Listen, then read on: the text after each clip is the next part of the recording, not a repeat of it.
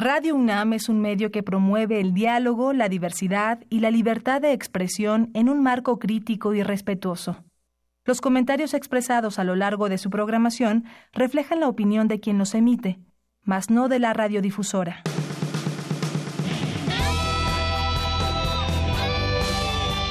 Prisma RU. Relatamos al mundo.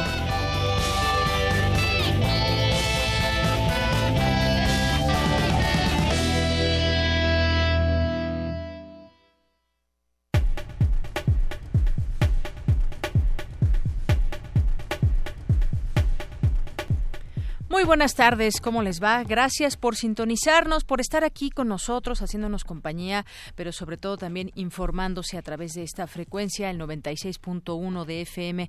A esta hora iniciamos Prisma RU. Les saluda aquí de este lado del micrófono de Yanira Morán, esperando que sea de su agrado este espacio. Le tendremos información, variada como todos los días tratamos de hacerlo. Hoy pues ha causado mucha mucha expectativa el tema del cambio de los billetes de diseño, básicamente las denominaciones no cambian, pero posiblemente se introduzca también el billete de dos mil pesos. ¿Esto qué significa? Bueno, pues genera muchas preguntas que quisiéramos aquí resolver o por lo menos eh, analizarlas con un académico economista. Vamos a platicar por ello con el doctor Miguel González más adelante. Y si quieren tener eh, mandar alguna pregunta, lo pueden hacer en arroba PrismaRU, en Twitter, en Facebook, en PrismaRU o al teléfono 55 36 43 39. Aquí estamos atentos a, sus comentarios. Vamos a platicar también más adelante sobre un homenaje póstumo a José de Molina, que fue un cantautor de protesta, música de protesta, sus canciones que dicen mucho. Vamos a tener esta oportunidad de platicar con Enrique Hernández Hernández eh, Karuki y vamos a tener también aquí a otra persona que lo, lo acompañará. Bien, eh, pues vamos a hablar de este tema, recordar un poco sus canciones, su labor, el legado que deja e invitarlos, por supuesto, a este aniversario luctuoso. Vamos a hablar hoy de la desaparición forzada en México. Mañana es el Día Internacional, pero hoy es nuestra mesa de análisis que tendremos para platicar de este tema. ¿Cuántos desaparecidos hay en nuestro país y cuántos de desaparición forzada? ¿Qué es la desaparición forzada? ¿Cómo es denominado de manera legal? ¿Qué significa legalmente? ¿Y cómo va el tema? de la impunidad en todos estos casos. Cada familia que tiene a un, eh, a un desaparecido cuenta, cuenta mucho y cada uno tiene su propia historia. Son historias muy eh, diversas eh, de distintos lugares de donde han desaparecido personas. Lo vamos a platicar aquí en este espacio. Cifras y datos duros que nos reflejan el tema de la desaparición forzada en nuestro país. Vamos a tener también hoy que es miércoles, miércoles de arte con Amanda de la Garza, curadora adjunta del Museo Universitario de Arte Contemporáneo. Nos va a platicar de las exposiciones que inaugurará el MOAC el fin de semana. Gráfica del 68 y Grupo Mira ya ella nos dirá pues más a detalle detalle qué es lo que podemos admirar en estas exposiciones. Bueno, hoy va mi compañera Tamara Quiroz a entrevistar en la sección de cultura a Imelda Martorell, coordinadora de Universo de Letras. Así que quédese con nosotros, tendremos también información universitaria, como ya es costumbre, estar pendiente de lo que sucede en nuestra UNAM, algunas actividades que en un momento le platicamos también dentro de nuestro resumen informativo. Así que vamos al resumen. Relatamos al mundo. Relatamos al mundo. Es la una de la tarde con ocho minutos en este miércoles 29 de agosto. Y en los temas universitarios, en unos momentos más le informaremos los detalles de la presentación del documento de la CEPAL, la ineficiencia de la desigualdad 2018, donde estuvo presente el rector de la UNAM, Enrique Graue. En el primer informe de actividades 2016-2018 de la campaña He for She, la abogada general de la UNAM, Mónica González Contró, dijo que desde su implementación ha habido más de mil denuncias por violencia de género. Mi compañera Ruth Salazar estuvo ahí y nos tendrá la información. Más de 32 mil personas desaparecidas en México desde de 2007 a la fecha. Arrestos y detenciones sin motivo, así como secuestros, incrementan esta cifra. Mi compañera Dulce García nos tendrá la información. Reconocen la trayectoria de la directora de literatura de la UNAM, Rosa Beltrán. Cindy Pérez Ramírez nos tendrá aquí los detalles. Alumnos de la UNAM realizarán estancia en Reino Unido con la beca Shivenik. Mi compañera Cristina Godínez nos tendrá los detalles. En la información nacional, la presidenta de la Mesa de Decanos del Senado, Ifigenia Martínez, tomó protesta a los 127 senadores presentes en la sesión constitutiva de la Cámara de Senadores como parte de la sesión protocolaria de la instalación. El grupo parlamentario de Movimiento de Regeneración Nacional, Morena, incrementó su fuerza en la Cámara de Diputados, pero esto disminuyó a los legisladores de sus aliados electorales, el Partido del Trabajo y Encuentro Social. Previo a la sesión constitutiva de la Cámara de Senadores, integrantes del Sindicato Nacional de Trabajadores Mineros, Metalúrgicos, Siderúrgicos y similares realizaron una manifestación en apoyo a su líder y senador electo Napoleón Gómez Urrutia. Alfonso Durazo, propuesto para ser secretario de Seguridad en el próximo gobierno, aseguró que al término del sexenio de Andrés Manuel López Obrador no habrá efectivos de las Fuerzas Armadas en las calles realizando tareas que correspondan a policías.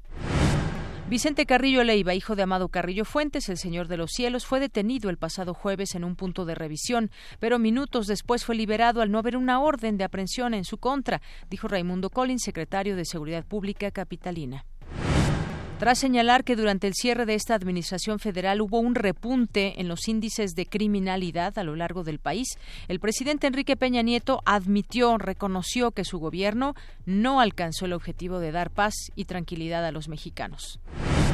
En temas de economía, el secretario de este ramo de Economía, Ildefonso Guajardo, señaló que en caso de que Canadá no se una al tratado comercial modernizado entre México y Estados Unidos, algunos temas como las reglas de origen de la industria automotriz volverán a la mesa de negociación. En los temas internacionales, redes de narcotraficantes colombianos se aprovechan del éxodo de venezolanos y reclutan a migrantes como mulas o correos humanos para el contrabando de droga hacia distintos países de América y Europa. Esto de acuerdo con las autoridades antidrogas de Colombia. El presidente de Estados Unidos, Donald Trump, insistió ayer en que México pagará por el muro que quiere construir en la frontera común, justo un día después de la amistosa llamada con su homólogo Enrique Peña Nieto tras el acuerdo preliminar sobre el Tratado de Libre Comercio de América del Norte. Hoy en la UNAM, ¿qué hacer y a dónde ir? El ciclo Bellas Artes en la UNAM 30 años, que tiene como objetivo coadyuvar a la formación integral de los jóvenes y darles una idea general de lo que es el arte del canto, realizará el concierto El arte del canto, con piezas musicales de ópera, zarzuela, opereta y canción fina mexicana. Si eres alumno de preparatoria, no te puedes perder este extraordinario recital hoy a las 17 horas en el Auditorio Enrique Ruelas Espinosa del plantel número 2 de la Escuela Nacional Preparatoria. No te puedes perder la presentación del libro Los ríos sonoros de la palabra mística y poesía, de la maestra en letras Margarita León Vega, quien plasmó en esta obra el propósito de la mística y el lenguaje que intentan expresar la experiencia de unión con algo superior y trascendente. Llámese Dios, el absoluto, el vacío o la nada. Asiste hoy a las 16 horas a la sala de videoconferencias del Instituto de Investigaciones Filológicas de la UNAM. La entrada es libre. Te invitamos a un recorrido único y sin igual por las instalaciones del Palacio de la Escuela de Medicina. Conoce de pies a cabeza cada rincón de este recinto universitario. Asiste hoy en punto de las 19 horas al Museo de la Medicina, ubicado en República de Brasil número 33, Centro Histórico. La entrada es libre.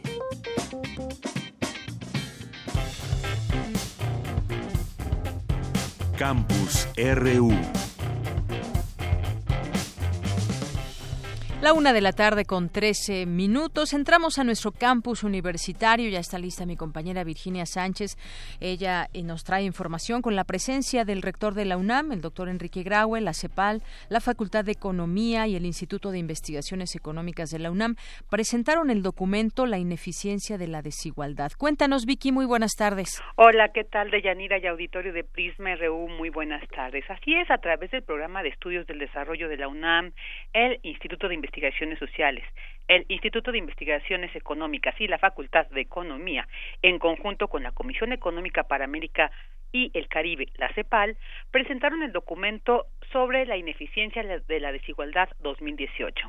Ahí el rector Enrique Graue, quien presidió el acto, señaló que la brutal y lacerante realidad de desigualdad en América Latina es un monstruo que se alimenta a sí mismo y tiende a perpetuarse, de tal manera que si no se combate, dijo, esta desigualdad nos va a destruir por su propia ineficiencia.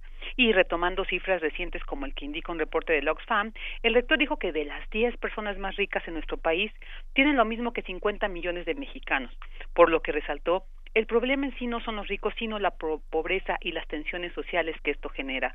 Por lo que dijo, es muy importante las propuestas que se presentan en este documento para combatir esta situación que eh, se presentan y las políticas educativas a favor del desarrollo sostenible que ahí se indican. Escuchémosle.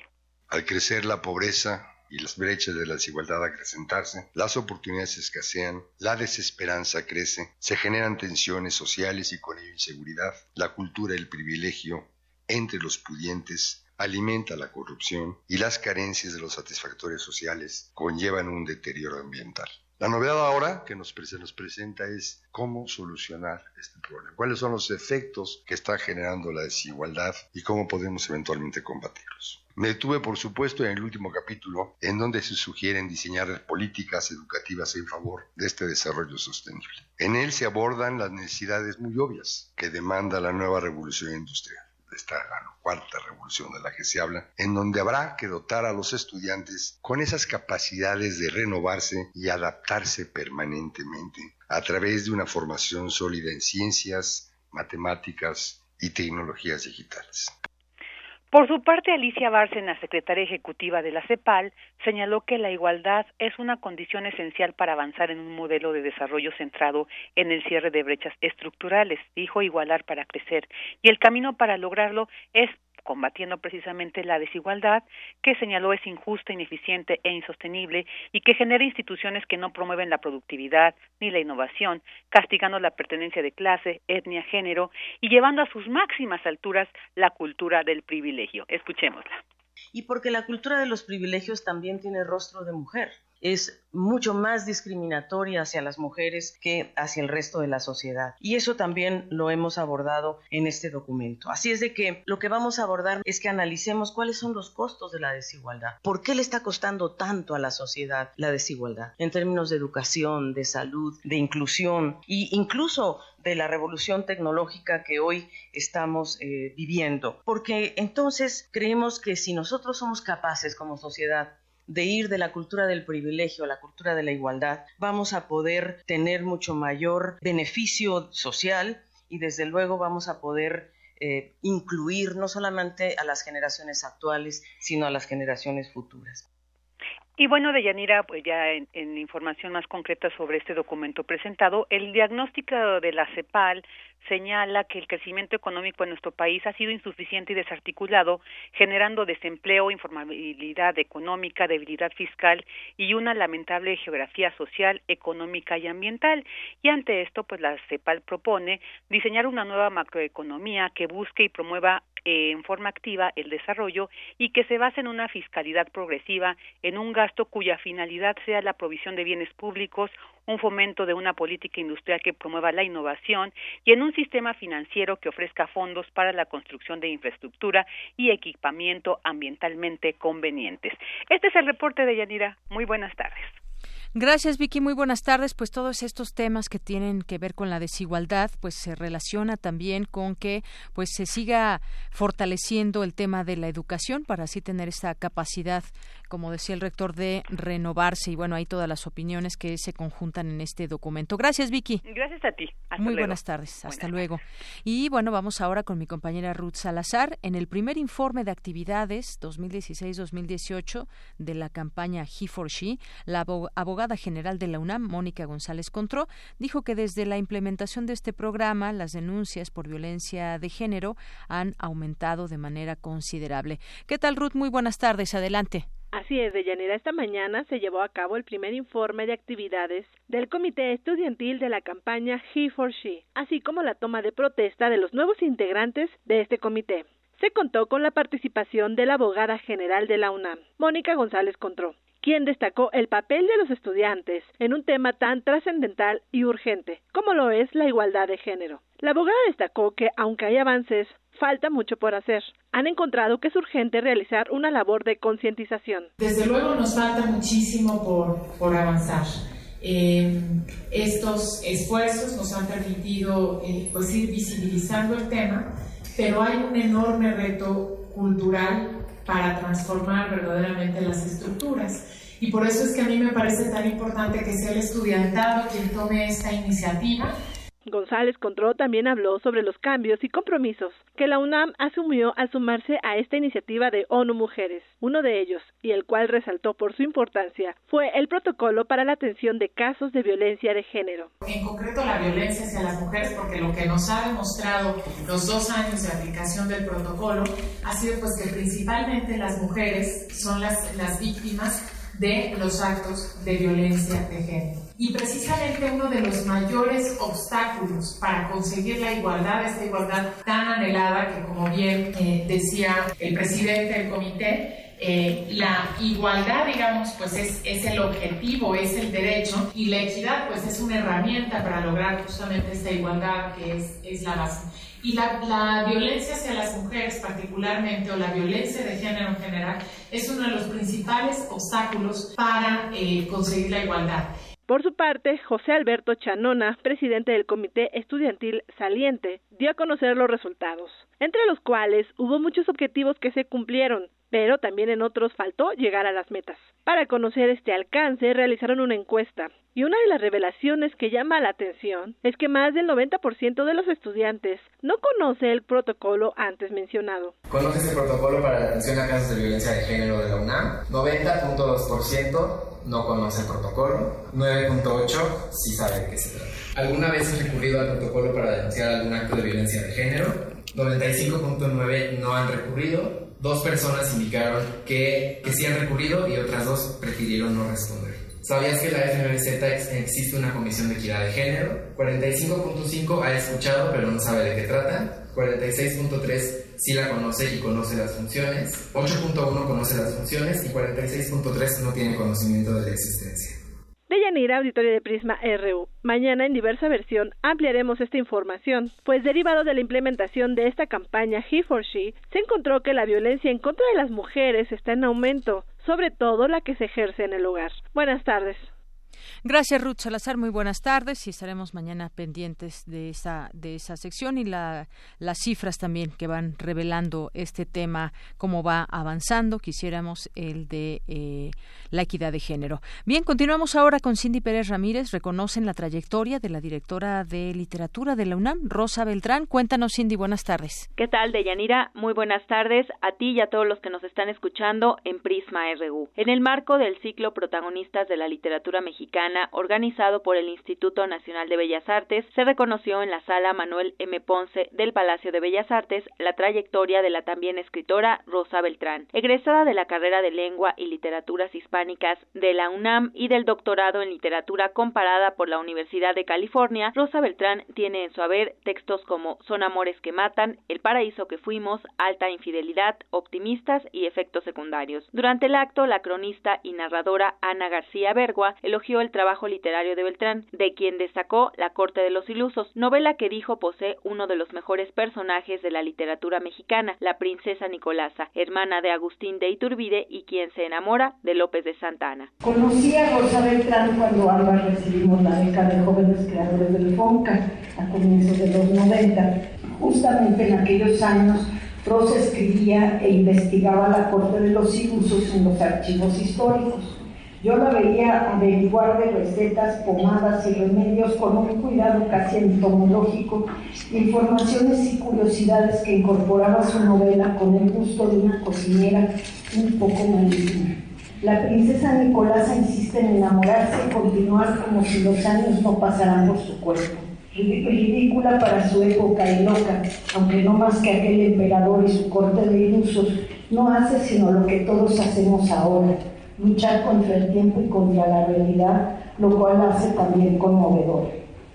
Muchas de las novelas y cuentos posteriores de Rosa Beltrán abordan esta ansiedad por la, felicidad y la plenitud negadas de antemano. En su oportunidad, Jorge Volpi, Premio Alfaguara de Novela 2018 y coordinador de difusión cultural de esta casa de estudios, describió a la homenajeada como una de las narradoras más notables de México y de América Latina de los últimos años. Lo político, el género, la violencia eh, y todo esto, insisto, siempre visto a través de una mirada doble, llena de humanismo y llena de ese humanismo que solo puede llevarse a cabo a través de la sátira y del humor impenitente que sirve como lente, como pantalla, como bisturí para diseccionar una realidad que claramente es intolerable, pero que gracias al talento y al arte de Rosa nos permite creer por un momento que entendemos mejor el mundo. Deyanira Beltrán también ha ejercido el periodismo y fue subdirectora del suplemento literario La Jornada Semanal en 1994. Además, obtuvo un reconocimiento de la American Association of University Women por su obra y contribución a la literatura escrita por mujeres. Vamos a escucharla. Aparte de vivir, eso es lo que he hecho en realidad. Leer, escribir, leer, leer, leer mantener este diálogo incesante con uno y con los otros, hacer eso que es la literatura. Anoche me vino un pensamiento alucinante. Pensé que mi vida está hecha de las vidas vividas, de las historias vividas con cada uno de ustedes. Eso es en realidad mi vida. En su mayor parte es una historia construida con buena voluntad, con mucha imaginación, pero sobre todo con palabras, las que hemos intercambiado, las que rememoramos y las que están por venir. Las palabras que enseñaron mis padres desde chica y el humor negro con el que mi padre siempre se ha referido a aquello que vivimos. Este es el reporte que tenemos de Yanira. Muy buenas tardes. Gracias, Cindy. Muy buenas tardes. Porque tu opinión es importante, síguenos en nuestras redes sociales, en Facebook como Prisma RU y en Twitter como arroba PrismaRU. Queremos escuchar tu voz. Nuestro teléfono en cabina es 55 36 43 39. Continuamos una de la tarde con 26 minutos. El Banco de México presentó el pasado lunes la nueva familia de billetes que circularán en el país y en esta destacó el billete de 500 pesos con la imagen de Benito Juárez y una propuesta de crear un billete de 2.000 pesos. Sin embargo, pues eh, hay algunos expertos que consideran que este billete enviaría un mensaje negativo de pérdida de valor adquisitivo y carecería de utilidad. Hablemos de este tema. Ya tengo en la línea telefónica. Le agradezco mucho, nos toma esta llamada aquí en Prisma RU de Radio UNAM al doctor Miguel González, académico de la Facultad de Economía de la UNAM. ¿Qué tal, doctor? Bienvenido a este espacio. Buenas tardes. Eh, buenas tardes, Deyanira. Un gusto estar con ustedes y con el auditorio de Radio UNAM. Gracias, doctor. Bueno, pues el hecho de que cambiemos el diseño de billetes ya nos deja ahí quizás con algunas preguntas, inquietudes. No se cambia la denominación, se cambia solamente el diseño.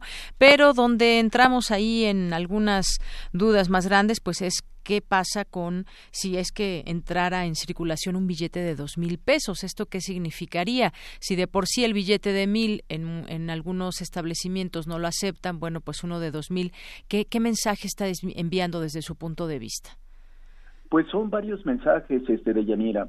El primero, por con lo que te refieres del mensaje de si lo aceptan o no lo aceptan, ¿no? Porque, pues lo tendríamos que ver porque efectivamente ha habido una pérdida del poder adquisitivo del dinero, una pérdida como del 60% desde hace, en la última década, o sea, desde el 2008, eh, lo que se compra con un billete de mil, pues ahora se compra eh, eh, lo, lo que anteriormente equivalía a 600 pesos. Esa es una pérdida del valor. Pero el otro tema que incluso se discute a nivel teórico en la academia es lo que un economista muy reconocido eh, norteamericano, Rogoff, que trabajó en el Fondo Monetario Internacional, tiene una última publicación que se llama El fin del dinero impreso. Y es que efectivamente en muchas partes del mundo se está terminando con el dinero impreso países ya más avanzados como los países escandinavos, sobre todo Suecia, Finlandia e incluso Dinamarca, es muy difícil ya que acepten monedas o billetes. Todo se hace con eh, tarjetas, es decir, de manera electrónica o con el uso de los teléfonos inteligentes, los smartphones, ¿no? eh, aquí en México, ¿por qué no se hace eso? Pues por varios factores. Uno, porque México es uno de los países en donde existe la mayor incidencia de clonación o de hackeo de las tarjetas de los medios de pago. Es decir, carecemos de seguridad cibernética. Eh, pues esto eh, no es tanto culpa del gobierno, aunque también tuvimos recientemente pues, el hackeo al sistema de transferencias del Banco de México. Es un problema realmente también de los bancos, pero también es un problema desde el punto de vista de educación financiera. No todo el mundo tiene acceso eh, porque este dinero se descuenta de las este, de las cuentas bancarias y no todo el mundo tiene una cuenta bancaria para poder utilizarlo con una tarjeta o poder utilizarlo con un teléfono inteligente. Y esto, pues bueno, en muchos de los casos es por la permanencia que no se ha logrado abatir lo suficiente de la economía informal.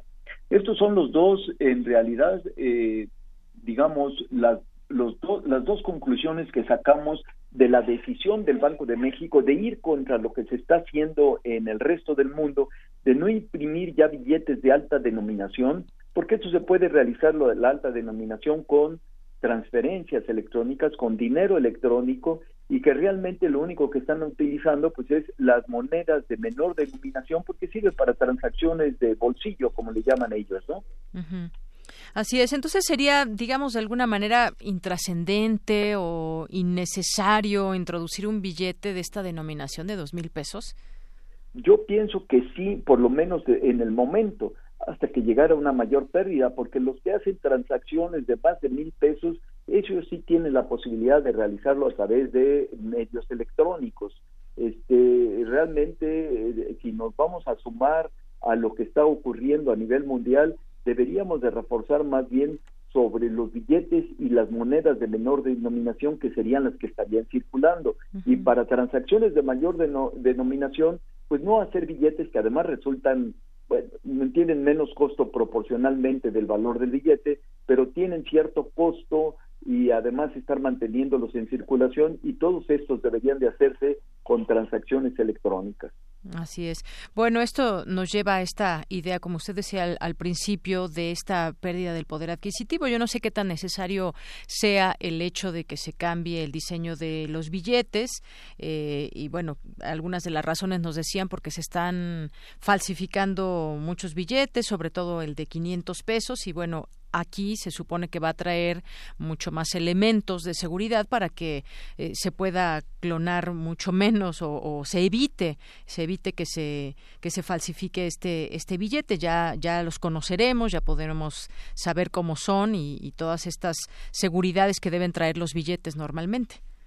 Claro, además este eh, es una idea desde el punto de vista de comenzar a dar eh, los billetes de acuerdo con su denominación con las distintas etapas que ha pasado el país, ¿no? Este, y precisamente el billete de 500 se trataría de enfatizar en lo que fue la reforma, esa etapa de la de la reforma en que pues el personaje más importante fue Benito Juárez. Entonces están cambiando todos los billetes que normalmente siempre se tienen que estar recuperando por lo menos cada seis meses toda la base monetaria claro, se producen y se tienen guardados, pero cada, porque los billetes se deterioran. Y entonces, bueno, lo que se trata de hacer es cada vez eh, billetes con nuevos materiales que resistan más, pero que al mismo tiempo tengan elementos que impidan que sean este, falsificados. Y eso es lo que se pretende con el billete de 500, que en realidad va a comenzar a circular a partir del próximo año, o sea, de 2019, pero durante un periodo largo todavía van a estar los dos tipos de billetes, eh, el anterior y el nuevo, circulando al mismo tiempo hasta que se logre retirar todos los antiguos billetes de 500. Así es, eso ya nos iremos acostumbrando y a reconocer también, por supuesto, estos dos billetes que tendrán la misma denominación, pero tendremos, tendremos el diseño viejo y el, y el nuevo, el próximo. Eh, doctor, yo quisiera preguntarle también, hace unos momentos nos decía que hay países como Suecia, Finlandia, Dinamarca, donde ya pues prácticamente el dinero impreso pues se encamina hacia el fin. Aquí pues sabemos que también se pueden hacer distintas transacciones o prácticamente todo eh, a través también de realizar pagos a través de estos medios electrónicos, pero muchas veces pues eh, la inseguridad de pronto de que se pueda hackear o de que me roben los datos de mi tarjeta, esto a veces no nos permite dar ese paso ya contundente para no estar trayendo el dinero. Digamos que eh, no tenemos esa seguridad de parte de las instituciones financieras de pronto. sin embargo, esto sería positivo ir cambiando hacia esta hacia este tipo de acción, hacer las cuentas o hacer los depósitos de manera electrónica? Bueno, pues es la tendencia mundial y yo creo que nos tendremos que sumar, porque no solo va a ser el dinero electrónico, lo que estamos viendo como tendencia hacia la próxima década, finales, hacia 2030, que no solo va a ser dinero electrónico, sino dinero también emitido digitalmente. Y eso, pues, este, pues se hace por realmente por todos los medios electrónicos.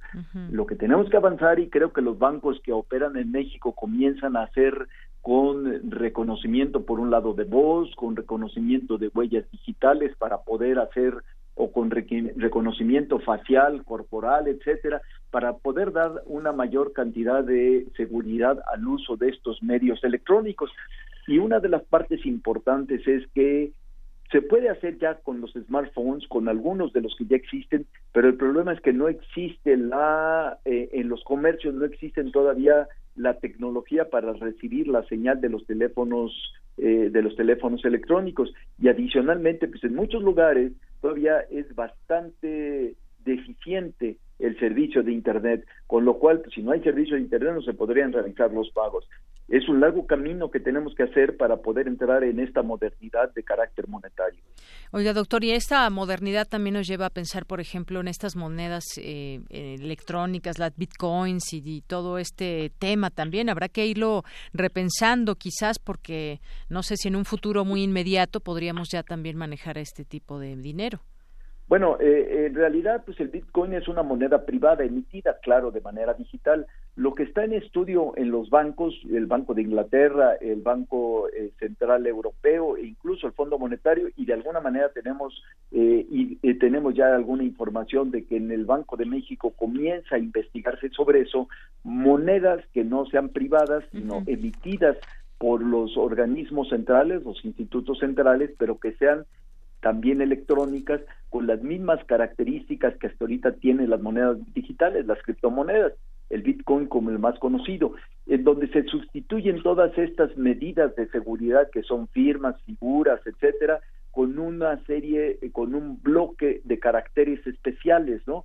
Y que pues son alojados en distintas computadoras para poder tener este una mayor seguridad.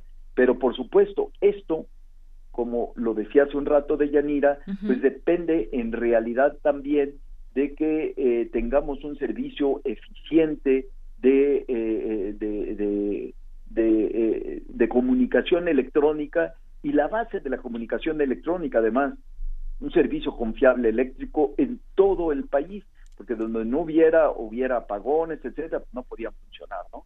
Se quedarían sin dinero. Claro. Bueno, pues sí, todo depende de este servicio confiable, que todos tengamos esa certeza de que, de que nuestras transacciones eh, no van a ser motivo de que nos puedan clonar o robar nuestra identidad. Pero y vamos hacia allá, como usted decía, hacia allá va todo este tema del dinero y ya lo estaremos discutiendo y sobre todo también vamos a esperar, porque todavía no es un hecho, se ha manejado así posiblemente entre este billete de dos mil pesos. Pues doctor, por lo pronto muchas gracias por haber estado aquí con nosotros en Prisma. De nada, Yanira, a tus órdenes. Muy buenas tardes, hasta luego. Hasta luego. El doctor Miguel González es académico de la Facultad de Economía de la UNAM. Tu opinión es muy importante. Escríbenos al correo electrónico prisma.radiounam@gmail.com. Queremos escuchar tu voz. Nuestro teléfono en cabina es 55 36 43 39. Bien, bueno, pues ya han tomado protesta los nuevos senadores y diputados que estarán como legisladores en los próximos tres y seis años. Estaba leyendo, entre otras cosas, bueno, ya se sabe cómo quedan las presidencias de cada uno de los partidos y también tiran la senaduría a, Jesús Zambrano, se la dan a Israel Zamora por unanimidad. Los magistrados del Tribunal Electoral declinaron la petición de Zambrano, quien buscaba ser senador por la vía plurinominal. Así que este ex líder nacional del PRD quien ha sido pues parte de la debacle de este partido, se quedó sin ser senador de la República cuando eh, ayer por la noche la Sala Superior del Tribunal Electoral confirmó que el escaño que buscaba en la Cámara Alta es para Israel Zamora, suplente de Juan Cepeda. Bueno, pues siguen ahí como las diferencias entre los propios perredistas. Bueno, pues tomaron protesta ya los rindieron protesta los senadores en una sesión constitutiva de la Cámara Alta. La presidenta de esta mesa, Ifigenia Martínez de Morena, tomó protesta a los 127 senadores presentes en la sesión constitutiva de la Cámara de Senadores como parte de esta sesión protocolaria de instalación. Acto seguido, la presidencia la presidenta de la mesa de decanos convocó a los legisladores a votar en urna a los integrantes de la mesa directiva que presidirá el primer año de trabajo de la Cámara Alta en esta 64 legislatura. ¿Y cómo quedan ahí eh, en estos cargos el el senador presidente de, de los senadores eh, será Martí Batres Guadarrama de Morena, el vicepresidente va a ser Mónica, la vicepresidenta Mónica Fernández Balboa del PAN, el vicepresidente Rafael Moreno Valle, Jorge Carlos Ramírez Marín del PRI como vicepresidente, eh, Antares Vázquez Alatorre de Morena, secretaria, entre otros. Y bueno, en el caso de los diputados que también ya asumen eh, diputados entre festejos y protestas, hubo protestas también. Los diputados de esta, de esta legislatura, la 64, asumieron el cargo y en medio de festejos, lágrimas y protestas. Tras rendir protesta, los legisladores aplaudieron, se felicitaron, se abrazaron eh, los unos a los otros que tenían a un lado. También hubo diputadas que lloraron de la emoción. Así más o menos se vivió este día ahí en la Cámara Baja. Y bueno, pues eh, quien está como presidente de esta Cámara es Porfirio Muñoz Ledo de Morena, como vicepresidenta está María Dolores Padierna Luna de Morena, Marco Antonio Adame Castillo del PAN como vicepresidente, Dulce María Sauri Riancho del PRI y bueno, pues ahí están ya después todos los secretarios que hay de Morena, PAN, PRI, PES, PT, Movimiento Ciudadano, del PRD también y del Partido Verde. Bueno, pues ahí es más o menos como ha quedado conformada esta Cámara. Continuamos. Relatamos al mundo. Relatamos al mundo. El Comité de la Canción Necesaria te invita al homenaje del 20 aniversario luctuoso de José de Molina. El gallito trovador no les va a pedir permiso, yo no soy buen cantador, pero canto claro y liso que Guerrillero de la guitarra, José de Molina. No hacemos otra cosa que trabajar soy del Pueblo, donde participarán Gavino Palomares, Los Nacos, Víctor Guerra, Cruz Mejía, Antar López, Alejandro Ávila y Grupo La Dolorosa, entre otros. Acompáñanos este 2 de septiembre a partir de las 10 de la mañana, Teatro María Rojo, Manuel González 286, Latelolco, Ciudad de México. Entrada libre. Son los maestros en lucha, junto con los Bien, continuamos. Es la una de la tarde con 42 minutos y estábamos escuchando esta invitación para eh, recordar al cantautor de protesta José de Molina. Y bueno, pues así fue su nombre artístico de José de Jesús Núñez Molina, cantautor mexicano de protesta de tendencia guerrillera, nació en la ciudad de Hermosillo, Sonora en 1938, murió en 1998 y fue creador de muchas canciones, entre ellas, ojalá nos podamos despedir con ella la de Obreros y Patrones. Y bueno, para hablarnos de su legado y de esta invitación, pues tenemos aquí en cabina a Enrique Aguilar y a Enrique Caruqui que nos van a platicar de José de Molina. Bienvenidos, muy buenas tardes. Gracias. Sí, muy buenas tardes. Pues José de Molina forma parte de los cantautores de música de protesta iniciado en 1962. Su primer corrido que compone es el corrido a Rubén Jaramillo. Después de ver la muerte de este líder agrarista, al mes decide grabar la canción Corrido a Rubén Jaramillo Después este, interviene en obras de teatro como Pueblo Rechazado, Compañero de Vicente Leñero, y, este, y ahí forma parte de las canciones de la cronología de todos los movimientos sociales del México moderno. José de Molina es considerado eh, el padre de la canción de protesta junto con la madre de protesta Judy Reyes, ya que forman toda una parte de historia de acontecimientos sociales en lo que es la otra cara de México. Así es. Y bueno, han sido muchos movimientos sociales los que él pudo eh, vivir también. Estuvo pues el de la masacre del 2 de octubre, posteriormente el de junio de 1971, perdón. Fue víctima de amenazas, de secuestro, hasta golpes. Y bueno, pues él, él a través de sus canciones nos hacía pues recordar estos momentos y además desde su punto de vista, cómo lo vivía, cómo vivía esa lucha, Enrique Caruqui. Sí, eh, en realidad este José de Molina eh, revisar todo su legado musical, en realidad va retratando la historia del país, este, los movimientos ferrocarrileros, maestros, eh, obreros, sindicales, campesinos.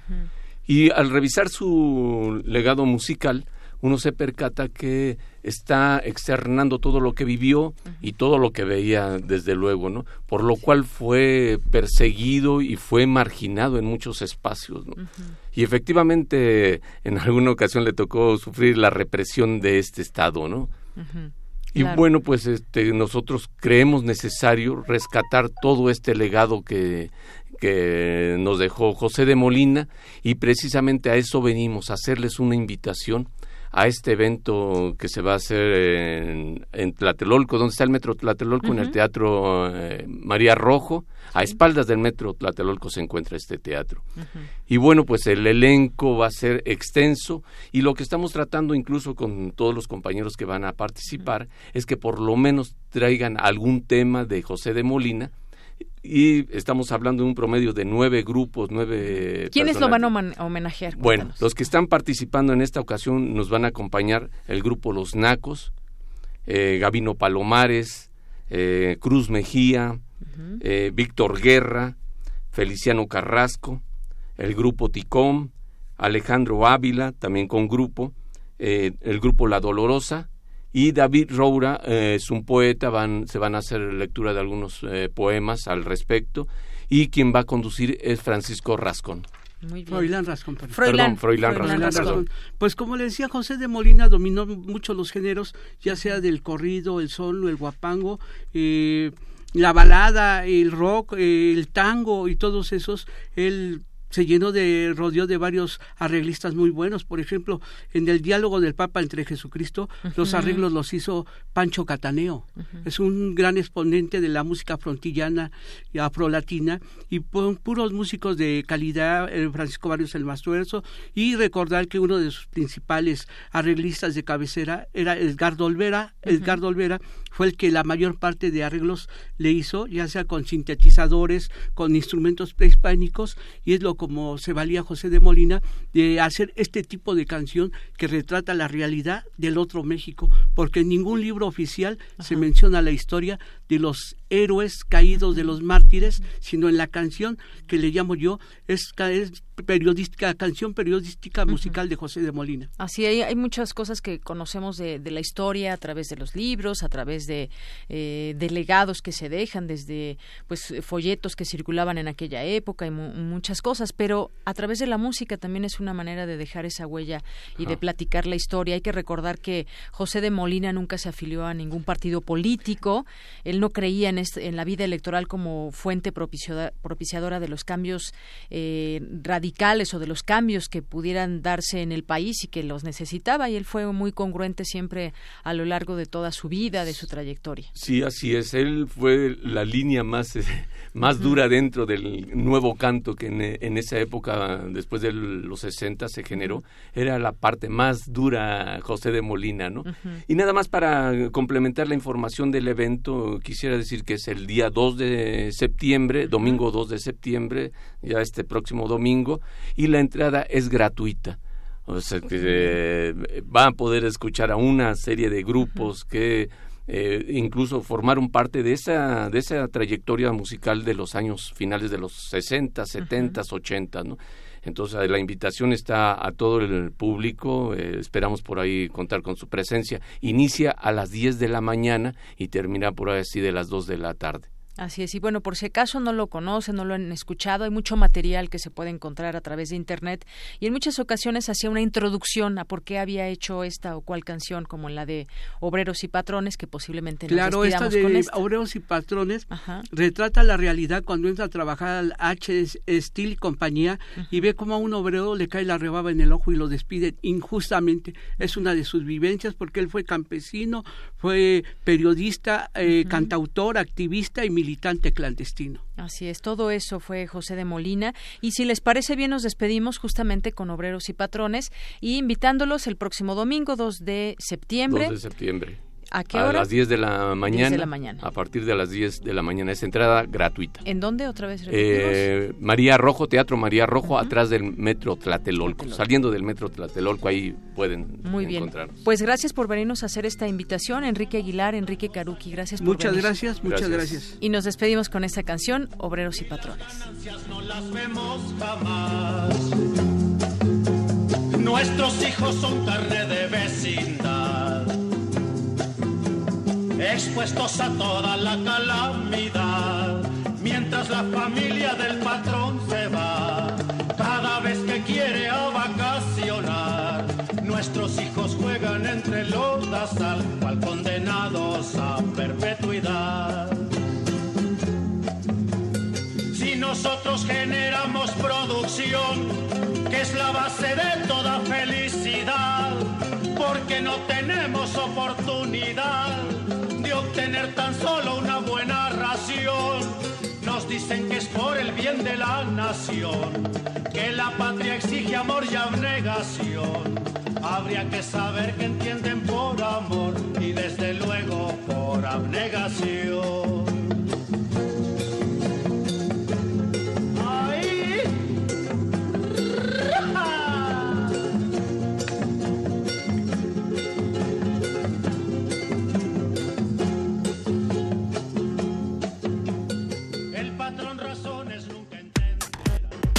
Relatamos al mundo.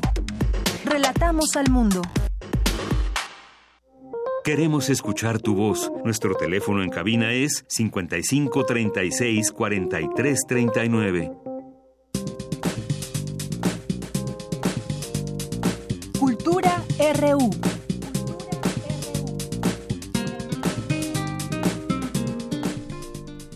Bien, pues empezamos ahora ya en la sección de cultura. ¿Qué tal, Tamara Quiros? Muy buenas tardes. Deyanira, muy buenas tardes. Es un gusto poder saludarlos desde esta cabina de Radio UNAM.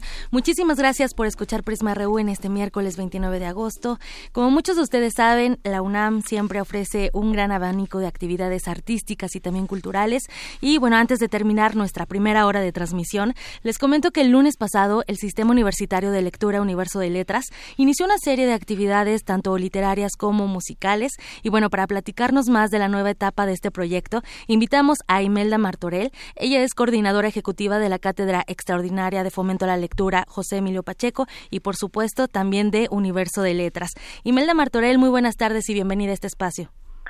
Buenas tardes, Tamara. Muchas gracias por la invitación para compartirles este nuevo sistema de lectura. Al contrario, Imelda, oye, Universo de Letras fue creado hace cuatro años y ahora se transforma. Abre más espacios para la comunidad lectora. Platícanos, por favor, qué incluye esta transformación.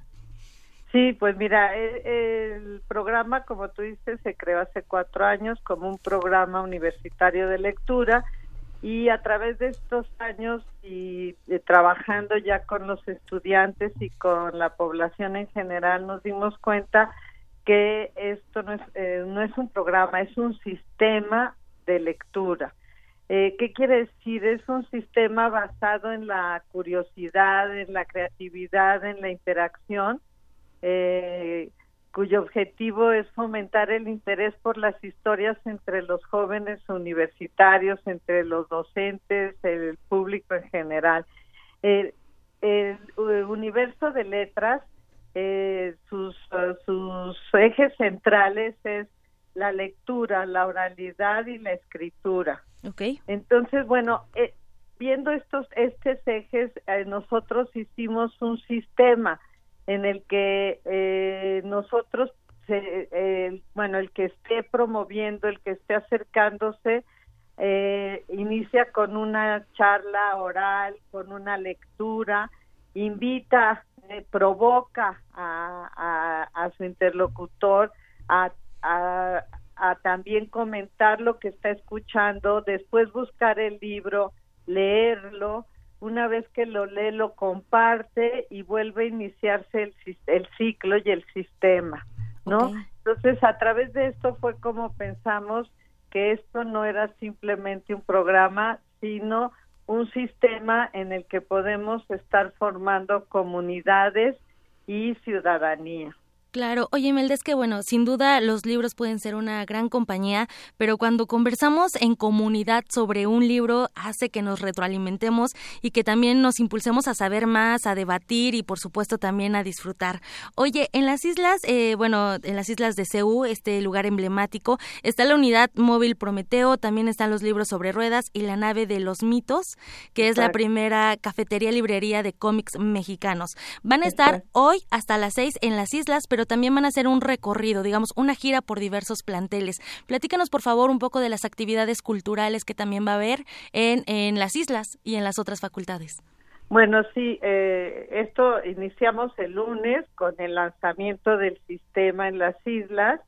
Eh, invitamos a la Dirección de Literatura con este camioncito y tenemos ah, también la nave de los mitos, que son los que tienen la cafebrería con cómics, y nos unimos también a, a, la Dirección General de Divulgación de la Ciencia, quienes eh, participan con nosotros con Prometeo, donde se están llevando a cabo actividades, narraciones orales, subastas literarias, charlas de ciencia, de cine, de lectura, hay narradores orales, ¿no? Que son de los jóvenes que se han formado en el programa de Universo de Letras a través de su servicio social, entonces les hemos dado cursos de narración oral o de o les hemos dado cursos para formarlos como promotores de lectura. Eh, eh, eso empezó el lunes, termina el día de hoy, entre 5 y 6 de la tarde dependemos un poco de la lluvia, ¿verdad? Claro, eh, pero hoy termina y desde ayer estamos yendo a, escuelas, a, a CCH, estuvimos, estuvimos eh, ayer en el plantel Oriente, donde estuvimos haciendo este tipo de actividades de lectura, de escritura, hacemos eh, juegos lúdicos, narraciones orales y estamos ahí todo el día con el sistema universitario de lectura invitando a los jóvenes a leer y además la invitación es por a través de sus compañeros, ¿no? O sea, no es que nosotros lleguemos y les digamos, vengan y lean, no, sus propios compañeros invitan a los pares, les comparten lecturas, les comparten libros para que los lean, para que los vuelvan ellos a su vez a compartir y a invitar a toda su comunidad. Eh, como te decía, ayer estuvimos en CCH Oriente, mañana vamos a, a Vallejo, el 5 de septiembre estaremos en Naucalpan, y, pero también iremos a facultades, a FAD, estaremos, eh, eh, ya estuvimos en ciencias políticas, pero vamos a regresar. Mañana también vamos a estar en la Facultad de Psicología. Okay. en fin, vamos a, a recorrer de aquí a, a que se termine este semestre. Trataremos de recorrer todos los planteles para que estén cerca de nosotros, no nada más en las actividades que hacemos ahí, sino también a través de nuestra plataforma.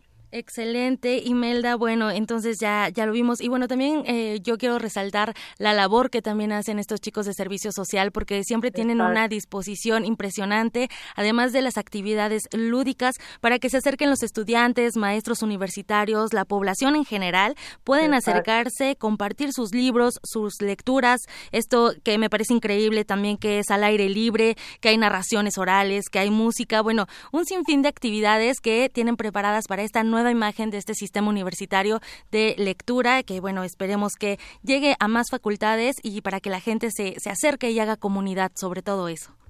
Claro, y los invito eh, a través de ustedes a que conozcan la plataforma de Universo de Letras, eh, que es www.universodeletras.unam.mx, donde permanentemente estamos eh, invitándoles a, hacer lecturas, a escribir, a comentar. Tenemos círculos de letras virtuales, invitamos escritores a charlar.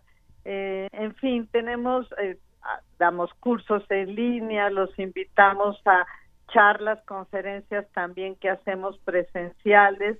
Entonces, bueno, que nos sigan y ahí van a saber dónde estamos, qué estamos haciendo y que creemos una eh, comunidad entre todos en que nos acerquemos al libro, a la lectura y a la escritura. Claro que sí, y con ese lema eh, muy maravilloso que tienen aquí tú cuentas. Exactamente, una nueva forma de vivir la lectura. Excelente, bueno, pues muchísimas gracias Imelda Martorell, coordinadora del Sistema Universitario de Lectura Universo de, Letras. Muchas gracias por acompañarnos y por compartirnos un poco de esta nueva imagen para que la gente se acerque. Muchísimas gracias. Gracias por tu compañía, que tengas muy buena tarde. Igualmente, hasta luego. Gracias. Y bueno, también ya en otra información y en otras latitudes, mañana se inaugura la Feria del Libro y Festival Cultural Universitario de la Universidad de Guanajuato, donde la máxima casa de estudios, la UNAM, es la invitada de honor. Y bueno, en este encuentro que se llevará a cabo del 30 de agosto al 9 de septiembre. Habrá más de 120 actividades, se reunirán 18 casas editoriales, cerca de 40 autores y además en esta edición número 60 se ha instaurado el premio Jorge Barbuengoitia de literatura. Y bueno, se dio a conocer que el escritor mexicano Juan Villoro recibirá el premio, el primer premio, de hecho, dejó eh, el primer premio Jorge Ibargüengoitia de literatura de la Universidad de Guanajuato por su destacada obra dentro de la tradición literaria mexicana. Luis Felipe Guerrero, que es el rector general de la Universidad de Guanajuato, va a entregar el galardón a Villoro mañana en el Museo Regional Alóndiga de Granaditas. A las 11 de la mañana es la, la fiesta inaugural, bueno, la ceremonia inaugural. Y bueno, enhorabuena a Juan Villoro quien además de Yanira es sociólogo, ha sido eh, redactor de varias revistas mexicanas, ha colaborado en distintos periódicos y suplementos de cultura, además es autor de varias novelas, de cuentos, de libros sobre literatura infantil, también eh, ha escrito para teatro, como olvidar la obra La desobediencia de Marte, que se estrenó el año pasado, sus ensayos, sus crónicas, y bueno, ha recibido varios premios y mañana también será reconocido allá en Guanajuato. Eh, hasta aquí la información de esta sección. Les deseo que tengan una excelente tarde. Muy bien, muchas gracias Tamara. Vamos a hacer un corte en este momento. Acompáñenos, todavía nos resta una hora de Prisma RU. Volvemos. Prisma RU. Relatamos al mundo.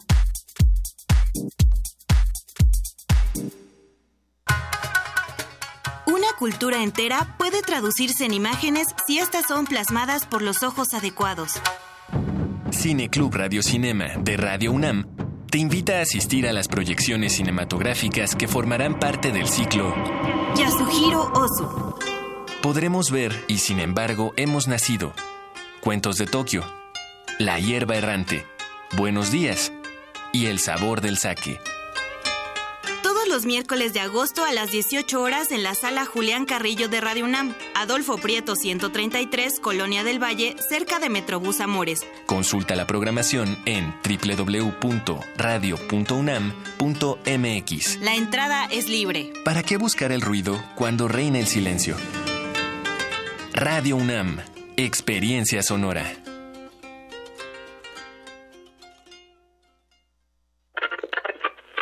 Radio puede ser un aparato que enciendes o apagas. O puede ser una plataforma cultural enteramente a tu disposición. Tú escoges. Ahora ya puedes descargar la aplicación móvil oficial de Radio UNAM en tu celular. Programación en vivo en AM y FM. Acceso al podcast de nuestros programas.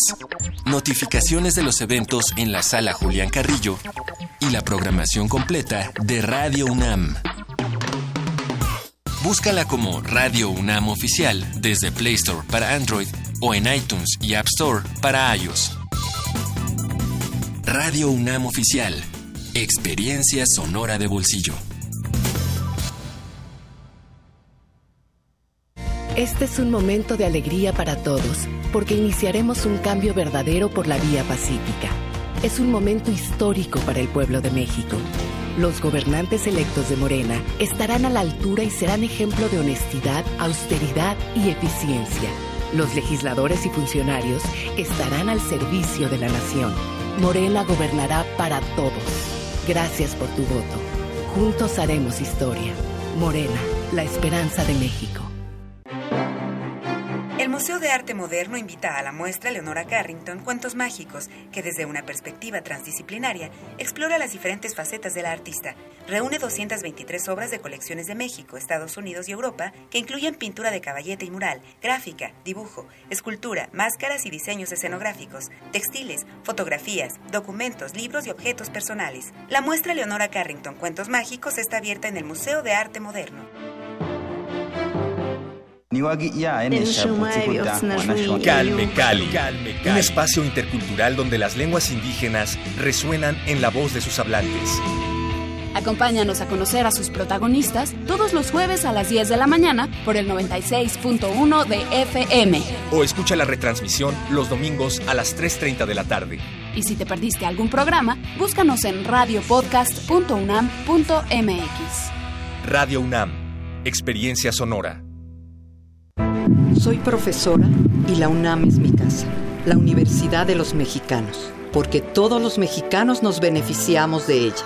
Desde aquí, sus científicos operan el Servicio Sismológico Nacional. Organiza y custodia la memoria histórica y fílmica de México. Se estudia desde filosofía hasta ciencias nucleares. La UNAM es grandeza y está en mi biografía. Soy orgullosamente UNAM. UNAM, la Universidad de la Nación.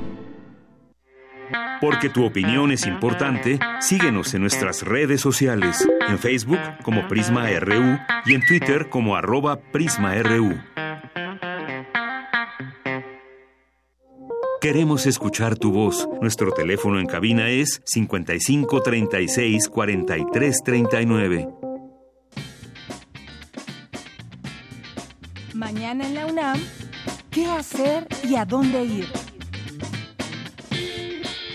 En el marco de la celebración de los 60 años del cómputo en México, se llevará a cabo la Jornada de Visibilidad Web UNAM 2018, con diversas actividades como la conferencia Transformación Digital, con la presencia del consultor y conferencista internacional de tecnología y negocios, Gonzalo Alonso, primer director de Google en América Latina. La cita es mañana jueves 30 de agosto a las 10 horas en el Teatro del Museo de las Ciencias Universum. Si te gusta el fútbol soccer, te invitamos a inscribirte en el torneo universitario de futsal, que se llevará a cabo del 3 de septiembre al 23 de noviembre de este año en las canchas de futsal ubicadas en el complejo deportivo del campus central, en la zona de los frontones abiertos de Ciudad Universitaria. Podrán participar alumnos de la UNAM en las ramas femenil y varonil, con equipos conformados por un mínimo de 8 y un máximo de 12 jugadores. Tienes hasta el 30 de agosto para inscribirte en la página web www.deporte.unam.mx. Asiste mañana la reunión técnica a las 11 horas en el Centro de Educación Continua de Estudios Superiores del Deporte, a un costado del Estadio Olímpico Universitario. Como parte del festival Impulso, se presentará la obra Desobediencia Sonora, descomposición escénica creada por alumnos y exalumnos del Centro Universitario de Teatro de la UNAM. Esta exploración escénica nace a partir de la colección de obras cortas Songbooks del compositor instrumentista estadounidense John Cage, estrenados en París en 1970. Las funciones serán mañana jueves 30 y el viernes 31 de agosto a las 20 horas en el foro del Centro Universitario de Teatro. La entrada es libre y el cupo limitado.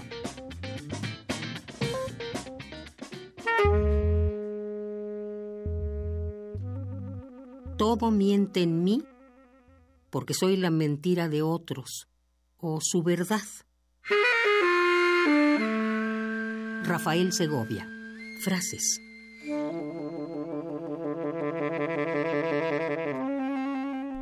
Bien, continuamos. Gracias a Margarita Castillo, que nos deja también ese trabajo recordando a Rafael Segovia, que ejerció la docencia, la investigación desde 1962 y hasta hace unos días que, pues bueno, la fecha de su muerte, hasta hace unos días aún era profesor investigador del Colegio de México, del Centro de Estudios Internacionales. Bien, continuamos y queremos mandar también muchos saludos a quienes están pendientes de nuestra emisión de Prisma RU, como Angie Méndez, está también Gabriel Frank, que nos dice estupendas emisiones, una felicitación a todo el equipo. Gracias, gracias Gabriel Frank. Carlos Río Soto también, que nos escribe por aquí, a nuestros amigos de Universo de Letras, a José Luis Sánchez, que nos manda saludos y nos dice, estamos devaluándonos al tener que emitir billete de 2000, que será conocido que es tan falso como cualquier discurso del presidente, deja un país mejor que antes, se pregunta, y nos dice Ifigenia Martínez y Pablo Gómez surgen del 68. Gracias, José Luis. Alejandro Cardiel nos dice, eh, al maestro Molina lo escuché hace muchos años en el Zócalo. Le recuerdo una frase de una de sus canciones, Cámara de Diputados, Cámara de Senadores, una llena de tarados, otra llena de traidores. Gracias, Alejandro eh, Cardiel. Eh, también por aquí, Carla Twitch nos dice, es verdad que el billete de 20 desaparece. A mí me huele a devaluación, sí, hasta donde tenemos esta información, desaparece. Antonio Lisandro, Gabriel Sosa Plata, les mandamos muchos saludos. Javier Hernández, también a Galán de Barrio, que nos dice que con resistencia modulada es una relación de crítica y respeto y de voto de su programa, al igual que Primer Movimiento y Prisma, Prisma RU. Ahí me tienen escuchándolos y es un lujo ser sus anfitriones allá en Vallejo. Bueno, pues los escuchamos. Galán de Barrio, muchas gracias. También el Sarco Iquetecuani, ya muy puesto aquí escuchándonos. También a la cuenta de UNAM, he for she, que hoy dieron este interesante informe también. Pues síganlos ahí para que se enteren de todo este tema que están desarrollando. Eh, Guerrero también nos escribe por aquí, Paloma Guzmán, El Beto, Fátima Galvós, Alejandro Cardiel. Empezamos, nos decía hace unos momentos que, que, empezábamos el programa. Nos dice buenas tardes, hoy desde la calle y en el coche con el señor Domingo, atentos al noticiero. Muchas gracias, Alex Cardiel. Saludos a todos en cabina. Armando Aguirre también por aquí. Muchísimas gracias, Alex Bolaño, a César Soto eh, Bretzfelder y a todas las personas que se sumen a esta a esa transmisión con sus comentarios, a José Luis León, a todos ustedes muchísimas gracias. Y bueno, también aquí pendientes de nuestras redes sociales, Roberto Santa Cruz nos dice favor de proporcionar datos del libro de matemáticas del autor que entrevistaron el día de ayer el que solo pude solo puede conseguirse por las plataformas app. Muchas gracias. Pues sí, es el libro de eh, cuentos y ligado con las matemáticas, Buffet de Cuentos Matemáticos, ese es el nombre. Y bueno, pues en un momentito más también te pasamos el correo electrónico, que es la forma en que se puede comunicar uno con Ricardo Navarrete, que estuvo, por cierto, pues aquí justamente platicándonos de este libro. Así que Roberto Santa Cruz, en unos momentos más hacemos llegar la, la información. Bueno, por lo pronto, pues nos vamos también con más información de mis compañeros. Ahora con Cristina Godínez, alumnos de la UNAM realizarán estancia en Reino Unido con la beca Shivening. Adelante, Cristina.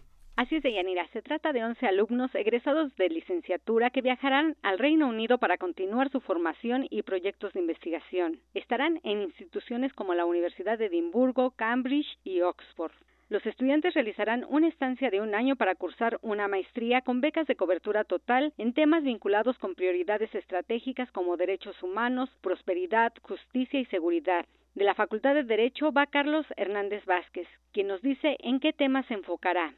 Yo trabajé 13 años en las Naciones Unidas y en los últimos 5 años fui el jefe de la Unidad Anticorrupción aquí en México y creo que algo de lo que falta es tener casos de éxito y esos casos de éxito es porque no sabemos cómo investigar los casos de corrupción. Hoy ustedes ven que muchos de los casos que están investigando están cayéndose y es parte de que quisiera aprender, en enfocar todas estas habilidades a, un, a un tema que no solamente para México sino para la región es de vital importancia y creo que es un cáncer que entre muchos que hay afecta considerablemente. Por la Facultad de Química tenemos a Hasibi Zavala Nakul, que viajará a la Universidad de Edimburgo para estudiar seguridad alimentaria. Voy a Edimburgo a estudiar Food Security y pues un poco la UNAM lo que me dio es que el mundo de la química trasciende y los alimentos son algo importante porque al fin y al cabo todos comemos, todos nos enfermamos y nuestra alimentación repercute en cada aspecto de nuestra vida. Entonces, Food Security yo quiero que repercuta en que la regulación en México de alimentos es hora de que alcance un nivel técnico y es hora de que alcance un nivel técnico con profesionistas que saben del tema y que pueden abatir y que pueden ayudar a que toda la cadena de suministro sea una cadena justa y una cadena que vea no solamente por las personas que consumen, sino la industria y el mismo planeta que nos da los recursos para poder comer todos. Romina Quesada de la Facultad de Artes y Diseño hará un máster en Escocia. Voy a estudiar un máster en Ciencias Human Computer Interaction en la Universidad de San Andrews en Escocia. Y mi plan cuando regrese es crear una organización no gubernamental que desarrolle tecnología inclusiva especializada en educación para comunidades vulnerables sobre todo y poder crear comunidades en todo el país que puedan distribuir esta tecnología. La convocatoria 2018 para obtener una beca para el ciclo escolar 2019-2020 está abierta desde el 6 de agosto y cerrará el 6 de noviembre. Deyanira, este es mi reporte. Buenas tardes. Muchas gracias, Cristina Godínez. Y bueno, a Roberto Santa Cruz que nos acaba de preguntar sobre el bufete de libros matemáticos. El correo electrónico es editorial.nquen.gmail.com editorial.nquen.gmail.com. Ahí te puedes comunicar con el personal de la editorial para que pues puedan hacerte llegar el libro o si tienes intención de llevarlo a alguna escuela, pues bueno, ya ahí te puedes comunicar. Gracias, Roberto.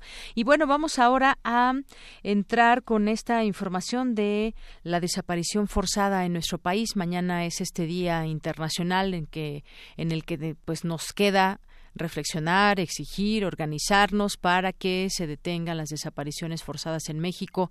Y bueno, la gente que que ha perdido algún familiar, pues no quede en la impunidad su caso y se sigan eh, pues forjando los caminos para eh, saber dónde hay tantas, dónde están las personas que en este momento aún se encuentran desaparecidas. Vamos a ir primero con esta información de mi compañera Dulce García. Más de 32 mil personas desaparecidas en México de 2007 a la fecha.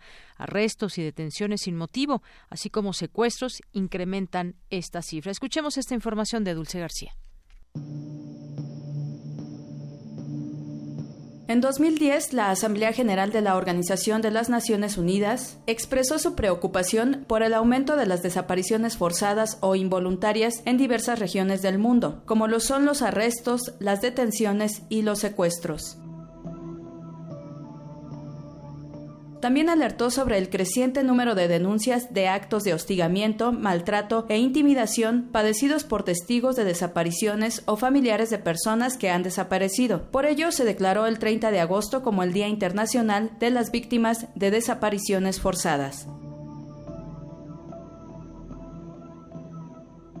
Según el Registro Nacional de Datos de Personas Extraviadas o Desaparecidas, con cifras desde el año 2007, un total de 32.277 personas se encuentran desaparecidas en México. Casi la mitad de ellos, el 41%, tienen entre 15 y 29 años de edad. La desaparición forzada se usa a menudo como estrategia para infundir terror en los ciudadanos. La sensación de inseguridad que esa práctica genera no se limita a los parientes próximos del desaparecido, sino que afecta a su comunidad y al conjunto de la sociedad. La desaparición forzada se ha convertido entonces en un problema mundial que en un momento fue principalmente el producto de las dictaduras militares, pero que hoy puede perpetrarse en diversas y complejas situaciones de conflicto interno. Es motivo de especial preocupación el acoso de los defensores de los derechos humanos, los parientes de las víctimas y los testigos y los abogados que se ocupan de los casos de desaparición forzada, el uso por los estados de la lucha contra el terrorismo como excusa para el incumplimiento de sus obligaciones y la todavía generalizada impunidad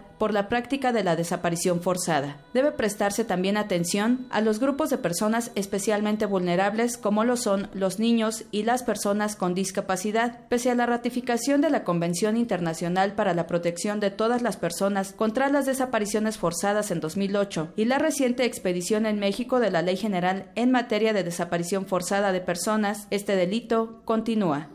Para Radio UNAM, Dulce García. Porque tu opinión es importante, síguenos en nuestras redes sociales, en Facebook como Prisma RU y en Twitter como arroba PrismaRU.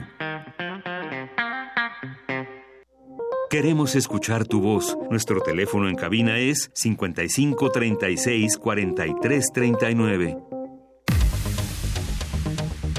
Debate RU. Bien, pues ya estamos en este tema que vamos a platicar el día de hoy, la desaparición forzada en México. Mañana este es el Día Internacional, donde pues sírvase esta fecha para, para seguir eh, pues tratando de que de la mejor manera se puedan resolver los casos y tratar de detener, por supuesto, las desapariciones forzadas. Es un problema, un problema mundial, pero nos vamos, nos vamos a centrar en el caso, en el caso de, de México y bueno, hay que decirlo, de acuerdo con el artículo 2 de la Convención contra la Desaparición Forzada de la Organización de las Naciones Unidas, se trata del arresto, la detención, el secuestro o cualquier otra forma de privación de libertad que sean obra de agentes del Estado o de personas o grupos de personas que actúan con la autorización, el apoyo del Estado, seguida de la negativa a reconocer dicha privación de libertad o del ocultamiento de la suerte o del paradero de la persona desaparecida, sustrayéndola de la protección de la ley. Y bueno, vamos a platicar de ese tema el día de hoy. Ya está aquí con nosotros en cabina Margarita Michelle Quevedo. Ella es integrante del Movimiento por Nuestros Desaparecidos en México. Margarita, bienvenida.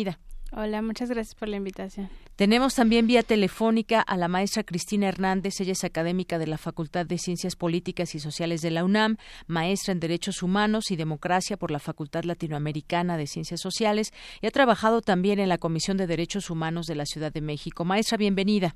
Hola, ¿qué tal? Muy buenas tardes a todos y todas. Y también vía telefónica tenemos al licenciado Luis Tapia, él es coordinador de defensa del Centro Pro Miguel Agustín Pro Juárez. ¿Qué tal, licenciado? Bienvenido. Hola, ¿qué tal? Muy buenas tardes, gracias por la invitación.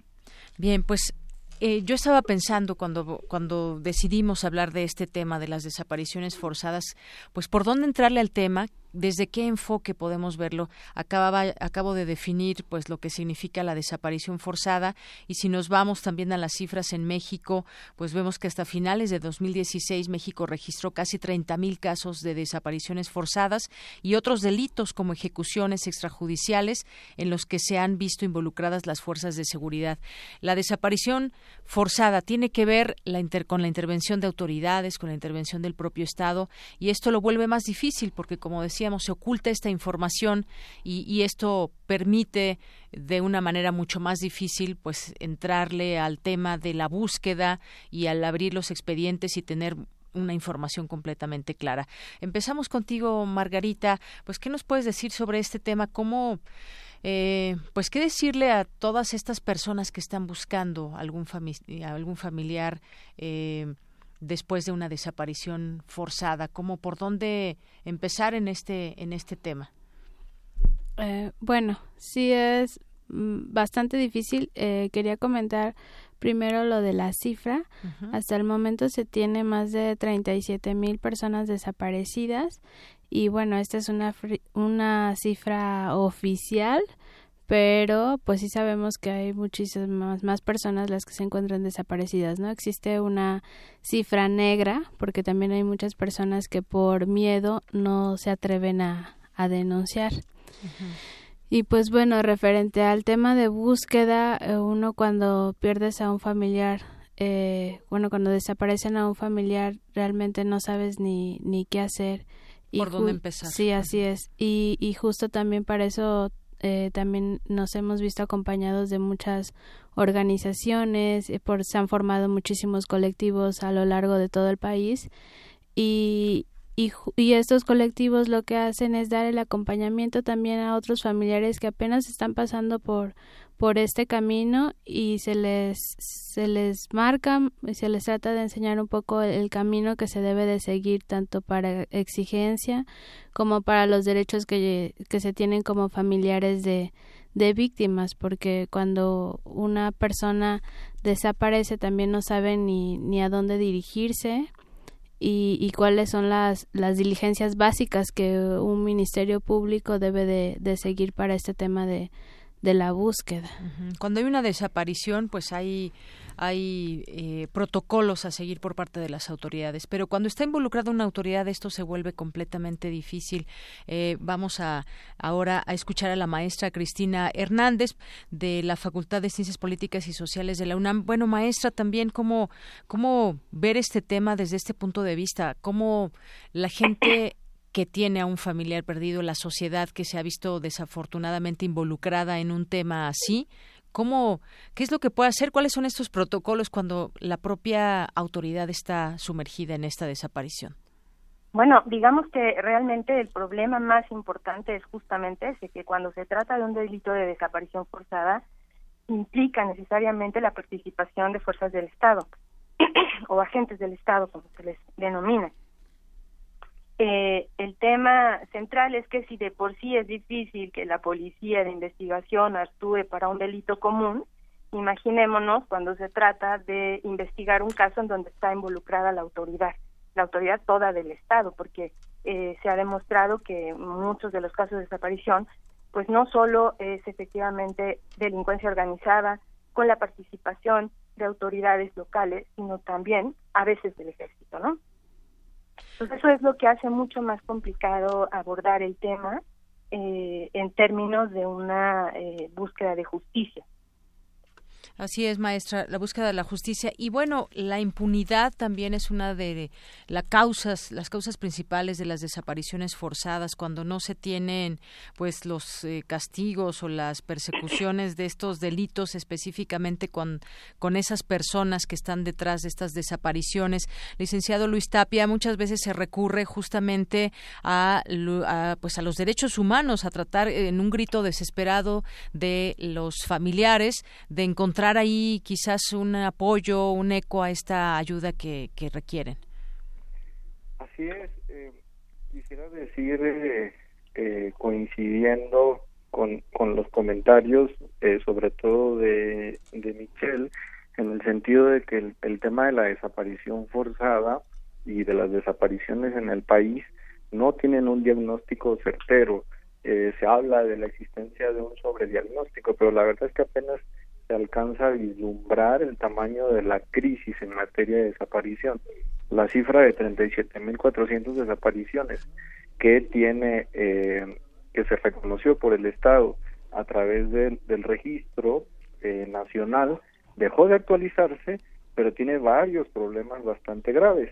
Solo registra casos eh, efectivamente denunciados, solo registra casos calificados jurídicamente como desaparición y no incluiría secuestros o no incluiría eh, delitos como trata de personas, donde también hay una privación de la libertad que es parecido a una desaparición, y a partir de eso podemos decir que ni siquiera conocemos la magnitud de la crisis, ¿no? Ahora, frente al tema de, de la impunidad, es, es gravísimo, porque lo que nosotros sabemos es que hoy existen 11 sentencias, son sentencias condenatorias a nivel federal contra 29 personas, funcionarios públicos, por desaparición forzada y dos a nivel del fuero común, ¿no? O sea, frente a este número escandaloso que ni siquiera alcanza a entender todo el, nivel de casos de desaparición que hay, eh, se tiene una cifra apenas eh, mínima. Y eso es solamente sobre determinación de responsabilidades que apunta sobre todo al derecho al acceso a la justicia. Sobre el derecho a la verdad, que implica paradero, la situación también es, es bastante eh, grave. No hay capacidades de búsqueda, eh, hay cuerpos encontrados, eh, restos humanos encontrados por la lucha digna de los familiares de las personas desaparecidas, que a veces incluso lo hacen solas en brigadas nacionales ciudadanas, pero que no se identifica esos cuerpos encontrados debido a que el Estado no ha desarrollado estas capacidades, aunque lo dice la nueva ley, por ejemplo, sobre desaparición forzada. Eh, entonces, eh, bueno, ese sería un, primer comentario. Ese es Ese sería un primer comentario. Eh, Margarita, eh, maestra Cristina, licenciado Luis Tapia, eh, decíamos al principio que a finales de 2016 se tenían aproximadamente 30 mil casos, luego esta cifra ha ido subiendo. Entre agosto y octubre de 2017 se alertaba en México la desaparición de una persona cada hora con 33 minutos, lo que daba 1.411 personas en tres meses y ahora ya en las cifras 2018 son alrededor de 37 mil. No se sabe sabe en México, no se sabe en nuestro país dónde están estas personas, cuál es su paradero, esto de acuerdo también con el último corte de datos oficiales del Registro Nacional de Datos de Personas Extraviadas. Se, se ha unido mucha gente de la sociedad, hay distintas asociaciones, hay 70 organizaciones que combaten las desapariciones forzadas, hay muchas, no tenemos tiempo de mencionarlas todas, pero se han unido en esta organización muchas muchas y muchas personas. Yo preguntaría a los tres, en este caso, de los casos que hay denunciados a lo largo de los últimos años, ya porque sabemos que hay quien no denuncia, entonces tenemos también por ahí una cifra negra de la cual no tenemos obviamente eh, conocimiento. ¿Cómo es que se cómo es que se resuelve un caso o los casos de desapariciones forzadas? ¿Cuáles son, digamos, las formas en que podemos combatir la desaparición forzada? Porque hay muchas causas por las cuales se desaparece a una persona desde el Estado, desde las autoridades. Margarita.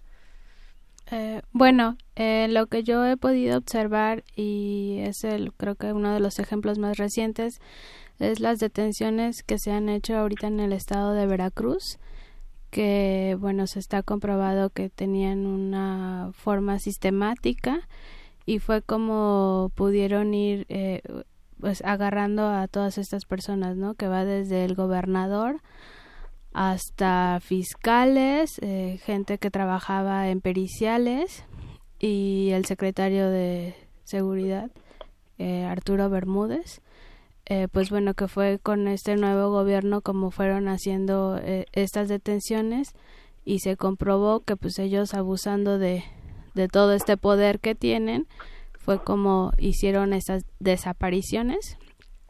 Que, que por cierto pues a las gentes que, que desaparecen ellos según argumentando de que pertenecían a, a cierto crimen bueno a cierta cártel no eh, es difícil porque pues también cómo se investigan a ellos mismos, ¿no? Cuando ahorita porque fue un cambio de gobierno, pero cómo se investigan a ellos mismos estas estas desapariciones, ¿no? Nunca, básicamente nunca se van a encontrar porque pues nunca van a estar las las pruebas pruebas correctas. Y bueno, pues eh, maestra, maestra Cristina Hernández, pues cómo ve usted este este enfoque también de lo que estábamos diciendo en este momento de cómo es que estas desapariciones forzadas se investigan para que no queden en la impunidad. Y bueno pues es un es un movimiento que se inició ya no es recientemente tiene muchos años. Hay que recordar hace más de 40 años 80 mujeres montaron una huelga de hambre en la catedral metropolitana de la Ciudad de México y se convirtió aquella en la primera gran protesta pública por la desaparición forzada en México que pues bueno los motivos son diversos y va cambiando también nuestro contexto histórico, pero pues cómo cómo resolver, cómo quitarle la impunidad a todo este tema. Bueno, pues yo te diría que lo principal es, eh, em, como decía Luis hace un rato, tener claridad del diagnóstico, por qué, cómo, cuándo y dónde pasan estas cosas y, por supuesto, actuar en consecuencia, garantizar eh, la coordinación de las autoridades responsables de la seguridad pública, también eh, eh, coordinar a las autoridades de todos los niveles para investigar adecuadamente. El trabajo tiene que ver con una, un compromiso del Estado en, en, su totalidad, ¿no? Por desde los eh, tribunales civiles, las policías de investigación, un compromiso político del Estado para investigar y para eh, resolver, encontrar a las encontrar a las, a las personas desaparecidas y, por supuesto, lograr una reparación integral eh, a las víctimas. Entonces sí es un es una cosa que, que se tiene que ver integral y que bueno la ley ya está puesta más o menos la ley este abarca todas las propuestas que en su momento hizo Naciones Unidas para la integración de una ley en este sentido más o menos las cubre Eh, pero bueno, por supuesto siempre la crisis es la aplicación, ¿no? Así es, maestra. Y bueno, pues eh, como usted bien dice, primero, claridad del diagnóstico. La desaparición obviamente no significa que estén sin vida las personas desaparecidas. No, lo que no se sabe es dónde están. Y bueno, traigo a colación también el licenciado Luis Tapia lo que dice también ahora en estos spots con motivo del sexto informe de gobierno del presidente Peña Nieto, que dijo que no se alcanzó el objetivo de dar paz y tranquilidad. ¿Qué es lo que, qué es lo que falta en los propios, en las propias autoridades, pero pues desde arriba, desde el gobierno federal y que esto vaya permeando hacia los estados, hacia los municipios, porque pues de pronto sabemos que no se tiene la capacidad muchas veces de las autoridades de algún estado, de algún municipio, de cómo actuar ante un caso de desaparición forzada. me, me, parece importante que sí platiquemos de algunos eh, aspectos mínimos que se han trabajado desde el movimiento nacional eh, por nuestros desaparecidos, desde la red de enlaces nacionales, desde todos los colectivos y organizaciones de derechos humanos para empezar a vislumbrar alguna salida. Y yo creo que es bien importante lo que comentabas, ¿no? Sobre esta fecha emblemática de, los 40 años de las madres del Comité Eureka en, la huelga de hambre en la catedral, porque pues, eh, primero es empezar por eh, investigar eh, adecuadamente los casos del pasado, ¿no? Eh, la época de terrorismo de Estado, donde se desaparecía, ejecutaba y torturaba personas que se consideraban opositoras, son casos que se quedaron ahí y sobre los cuales no se ha construido verdad y memoria. Ese es un gran pendiente. Eh, la impunidad del presente tiene una explicación en la impunidad del, del pasado. Hoy, eh, en, en este momento también pasa por investigar a perpetradores de alto nivel, no no solamente a eh, los que terminan en, en el final de la cadena de mando, sino los que han ordenado o permitido que este tipo de prácticas se eh, permitan. Ahora, la ley tiene una virtud que separa la lógica de la, de la búsqueda de la lógica de la determinación de responsables. Y la búsqueda se entrega en el control de la Comisión Nacional de Búsqueda, que depende de la Secretaría de Gobernación y gracias a la lucha del Movimiento Nacional por Nuestros Desaparecidos, eh, se quitó de Comisión Nacional de Seguridad porque incluso se había puesto bajo el mando de esta institución. Eh, ese es un, un, avance, ¿no? Que haya eh, dos investigaciones distintas, porque eso apunta también a lo que comentabas de que haya búsqueda en vida eh, que a veces se olvida, ¿no? Que tiene que haber búsqueda en vida y bueno, también en algunos casos cuando han pasado eh, ya muchos años, eh, búsqueda en, en, muerte. Pasa por la un registro adecuado de personas desaparecidas, por una base de datos forense de que, tenga información de ADN de restos humanos encontrados de familiares que también entregan su información de ADN para que los corran en las bases de datos disponibles y pasa por identificar no a, todas las personas. Eh, obviamente la determinación de responsabilidades entra no y es muy muy necesaria ahora por qué falló el modelo de seguridad eh, para nosotros como organización de derechos humanos y en línea con lo que dice hoy el presidente Peña Nieto es porque hay un modelo de seguridad que privilegia el uso de las fuerzas armadas en tareas de seguridad pública y la lógica no ha sido desmilitarizar, sino lo contrario. ¿no? El, el discurso y la práctica ha ido en, en ese sentido y eso no no ha permitido que, que vislumbremos esta salida. Entonces pasa por crear un modelo de seguridad de corte civil y no de, de corte militar, también alguna solución al, al problema de las desapariciones en México. Gracias, licenciado Luis Tapia, coordinador de defensa del Gracias, licenciado Luis Tapia, coordinador de defensa del Centro Pro Miguel Agustín Pro Juárez. Bueno, en este tema, seguir platicando también cómo es que se avanza en este problema. Ya decían algunas cosas, este registro adecuado de las personas desaparecidas, un registro también forense. ¿A quién, a quién se desaparece? ¿Por qué intereses? También habrá que eh, señalarlo, decía hace un momento el contexto. Hay periodistas a quienes han desaparecido, hay opositores muchas veces a las autoridades autoridades de algún estado, de algún municipio. Hay, base recordar quizás también este caso tan emblemático y que aún está pendiente la desaparición de los 43 estudiantes de Ayotzinapa, que pues bueno, no se tiene una certeza, a final de cuentas está catalogado pues como una desaparición de estos estudiantes. Eh, ¿Cómo ves Margarita, Margarita Michel Quevedo, integrante del movimiento por nuestros desaparecidos en México? Pues cómo se cómo es que se puede avanzar en este programa en problema además de esto que nos mencionaba el licenciado Luis Tapia, un registro adecuado, registro forense, eh, quizás conocer el, el ambiente en que se dio esa desaparición y cómo permear para que pues no, no se siga presentando este problema que parece ser que no para. Sí, bueno, también yo abonaría mucho el análisis de, de contexto, que muchas veces no las toman en, en, cuenta estas autoridades, la coordinación que se debe de tener entre nacional y, y estatal, y también entre las mismas autoridades, como ahora va a estar la, la comisión de búsqueda local, con la comisión de búsqueda nacional, pero también con las fiscalías de, de desaparecidos.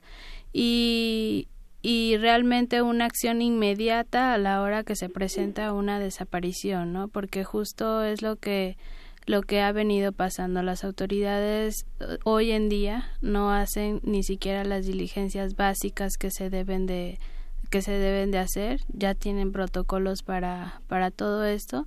Ahorita se están armando los nuevos protocolos tanto de, de búsqueda como de investigación y eh, pues bueno, si se quitó este tema de, de las 72 horas que luego tenían que dejar pasar para, para poder empezar a hacer una búsqueda, eso ya no, ya no viene como tal en, en la nueva ley y pues esperamos que así se puedan ir agilizando todos estos temas.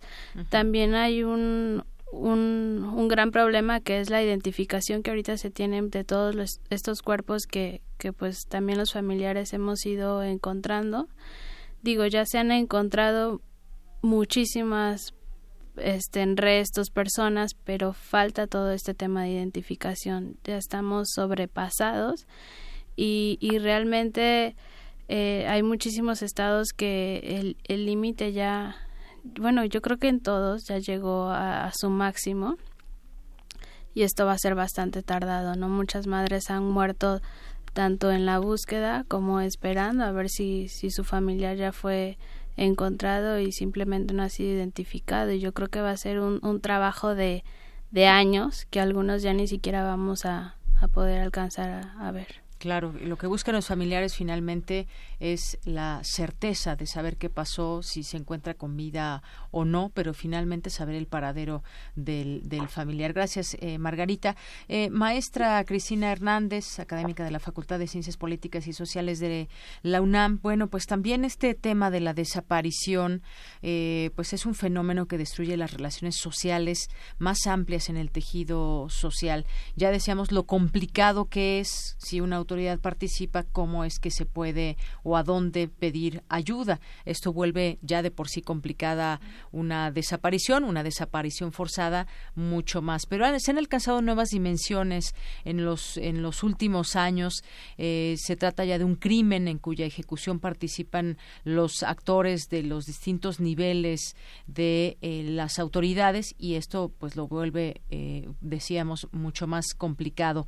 Esclarecerlo quizás va para allá en, en la medida en que tengamos claridad de qué pasó con estas desapariciones, quizás podamos ir hablando de que se va avanzando en el problema. De otra manera, pues, eh, porque además cada caso es diferente, eh, maestra. Cada caso es diferente. Muchas veces desaparecen eh, personas en lo individual, pero a veces han desaparecido también en grupos. Sí, claro. Fíjate que sí es muy importante recalcar que eh, bueno, en los 70 eh, había una alta incidencia de desapariciones a personas opositoras políticas. Pero para estos días, la verdad es que ya cualquiera puede desaparecer. Recordemos que el grupo de trabajo de desapariciones forzadas ha eh, señalado que el 18% de las personas desaparecidas son menores de edad. Entonces, esto nos dice que, por supuesto, la, la el nivel de deterioro eh, de la calidad de vida de los ciudadanos y ciudadanas mexicanas pues está literalmente en vilo. La, la, la desaparición forzada afecta derechos de toda índole, no solo los civiles y políticos, también económicos, sociales y culturales. Y eso, por supuesto, afecta la vida cotidiana de todos, de todas y todos nosotros. Entonces, eh, sí, de nuevo, insistir en que es muy importante que las autoridades tomen, eh, digamos, la actuación en sus manos, es decir, ya está la ley, yo creo que todas las leyes son perfectibles, esta seguramente tiene observaciones de algunas organizaciones, pero es, una ley armada pues desde el consenso con, con muchas de ellas. Y entonces pues creo que es más o menos completa, tiene algunas algunas fallas, creo que en, en, el centro está garantizar su aplicación, garantizar que las policías de investigación eh, lleven a cabo los protocolos de manera adecuada y garantizar también pues que los culpables lleguen, no importa quién sea, no, no importa si es el último mando y, y hacer eh, de, estas desapariciones una responsabilidad de Estado, una responsabilidad mayor que llegue a los gobernadores o al más alto nivel, ¿no? Para que, pues bueno, eh, la justicia empiece a ser clara para, para las personas, ¿no? Bueno, pues muchas gracias, maestra Cristina Hernández, y vamos a, cerrar también esta, esta mesa con el licenciado Luis Tapia, coordinador de defensa del Centro Miguel Agustín Pro Juárez. Eh, ¿Hay esperanza, licenciado, en un ambiente social que permite la desaparición forzada, un cambio de gobierno basta, por ejemplo? Hay mucha, mucho trabajo de las organizaciones, pero ¿hay en todo esto esperanza? Me parece que es fundamental eh, y me, me gusta la, la pregunta, eh, mantener la, la esperanza para, para no desmovilizarse ante la situación y ante la gravedad, ¿no? Eh, me parece que construir eh, estos colectivos y el trabajo en conjunto, organizaciones de derechos humanos, eh, ayuda a ir en el sentido correcto. Eh, un cambio de gobierno puede ser una oportunidad eh, siempre que se que, se rompan los pactos de impunidad y que los mecanismos de, de la desaparición y de la práctica eh, de, de, este de ese terrible crimen y grave violación a derechos humanos eh, se detenga y siempre que el compromiso se vea en respuestas concretas a las familias de las personas desaparecidas. Eh, a través de leyes se, se puede avanzar, pero también ante, a través de la ejecución correcta de leyes para acercar la, la, aplicación eh, a, la, a la realidad, que es lo que se necesita.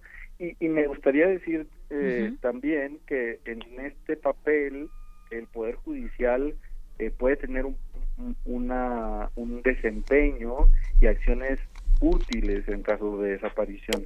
Hemos estado viendo cómo a través del amparo eh, en Guanajuato una jueza federal, la jueza Carla Macías, empieza a construir al amparo en un mecanismo efectivo de búsqueda en casos de desaparición forzada y cómo a través de la fuerza vinculante de la autoridad federal ha ingresado incluso a bases militares para buscar a personas eh, desaparecidas.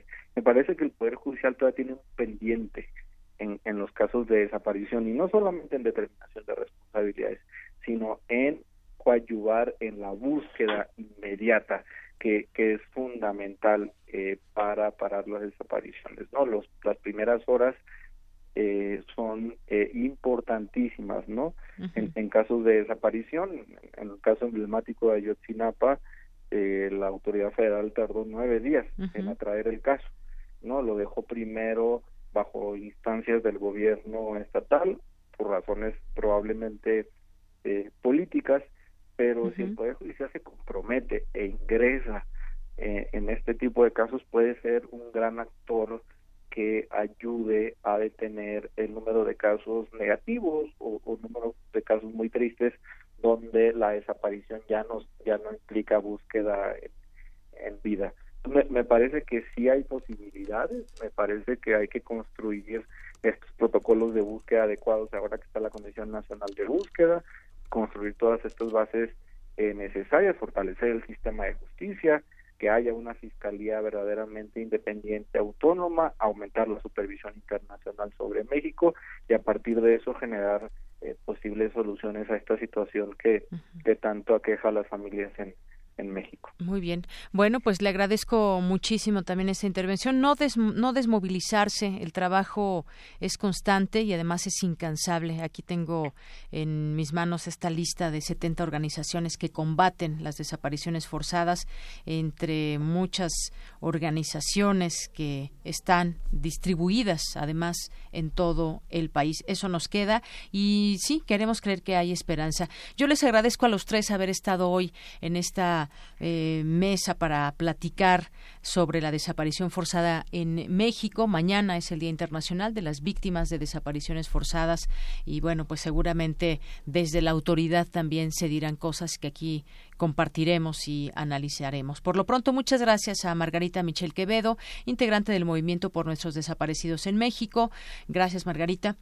Gracias a la maestra Cristina Hernández, académica de la Facultad de Ciencias Políticas, maestra en Derechos Humanos y Democracia por la Facultad Latinoamericana de Ciencias Sociales y que ha trabajado también en la Comisión de Derechos Humanos de la Ciudad de México. Gracias, maestra. Muchas gracias a usted. Y gracias al licenciado Luis Tapia, coordinador de defensa del Centro Miguel Agustín Pro Juárez. Gracias, licenciado. Gracias, un saludo. Pues muy buenas tardes, gracias por su atención. Continuamos ahora con las breves internacionales. Relatamos al mundo. Relatamos al mundo. Internacional RU. El secretario general de la ONU, Antonio Guterres, aseguró que la rendición de cuentas es esencial para la reconciliación de todos los grupos étnicos en Myanmar, pero fundamental para otorgar justicia a los refugiados rohingya. No hay excusas para retrasar la búsqueda de soluciones dignas que permitan a las personas regresar a sus lugares de origen en condiciones de seguridad y dignidad, siempre de acuerdo con las normas internacionales y los derechos humanos. La canciller alemana Angela Merkel condenó duramente las manifestaciones de grupos neonazis que tomaron las calles de Chenmis, quienes llaman a la casa del extranjero al grito de nosotros somos el pueblo. Lo que hemos visto no tiene cabida en un Estado de Derecho. Hay videos de cacerías, turbas y odio en las calles. Permítame subrayarlo una vez más claramente. Esto no cabe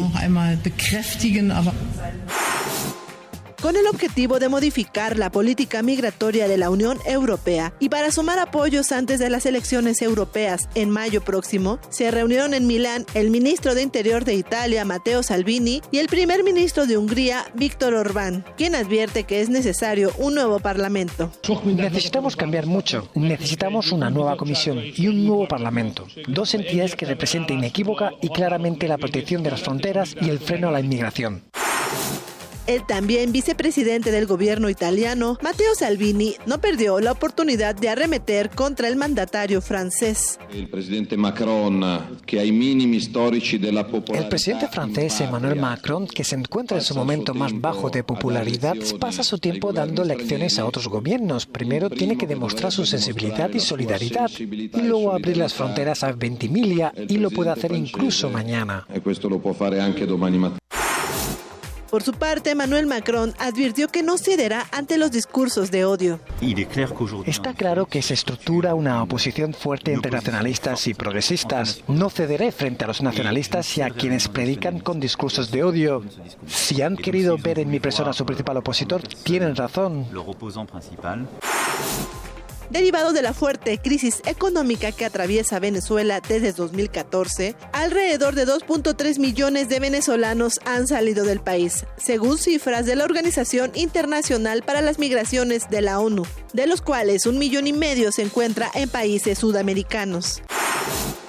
En este sentido, el presidente brasileño Michel Temer decretó el uso de las Fuerzas Armadas en la frontera con Venezuela para garantizar el orden entre las recientes tensiones provocadas por la crisis migratoria. Venezolanos que fogen de su país para brindar seguridad a los ciudadanos brasileños y a los inmigrantes venezolanos que huyen de su país en busca de refugio en Brasil, el envío de tropas hasta el 12 de septiembre con audios de Euronews, Radio Francia y Telesur, las breves internacionales con Ruth Salazar. Porque tu opinión es importante, síguenos en nuestras redes sociales, en Facebook como Prisma RU y en Twitter como arroba PrismaRU. Colaboradores RU. Arte. Arte. Bueno, ya estamos en la sección de arte. Rápidamente, nada más, nuestros amigos del teatro nos invitan a ver la obra Entre Nos, ni más ni menos, y tenemos un pase doble para la función de mañana, jueves a las 8.30, y en el Teatro Sogem Wilberto Cantón, en José María Velasco, número 59, en la colonia San José Insurgentes. Si quieren un boleto, pues nos pueden llamar al 5536-4339. Bueno, ya está lista Amanda de la Garza, como todos los miércoles, en este espacio y es curadora adjunta del Museo Universitario de Arte Contemporáneo. ¿Qué tal, Amanda? ¿Cómo estás? Hola, ¿qué tal? Buenas, eh, buenos días, buenas tardes. Este, aquí, eh, pues comentándoles en esta colaboración sobre eh, dos inauguraciones que vamos a tener en el MOAC el primero de septiembre, este próximo sábado, están todos invitados a las 12 del día, que habla sobre un aspecto muy importante que tiene que ver con la producción gráfica eh, del movimiento estudiantil de 1968, por un lado, con la exposición gráfica del 68, Imágenes Rotundas, y por otro lado, en la sala contigua, eh, la revisión monográfica del el grupo de arte, de un colectivo de artistas muy activo durante, durante los años 70 que se llamó el Grupo Mira.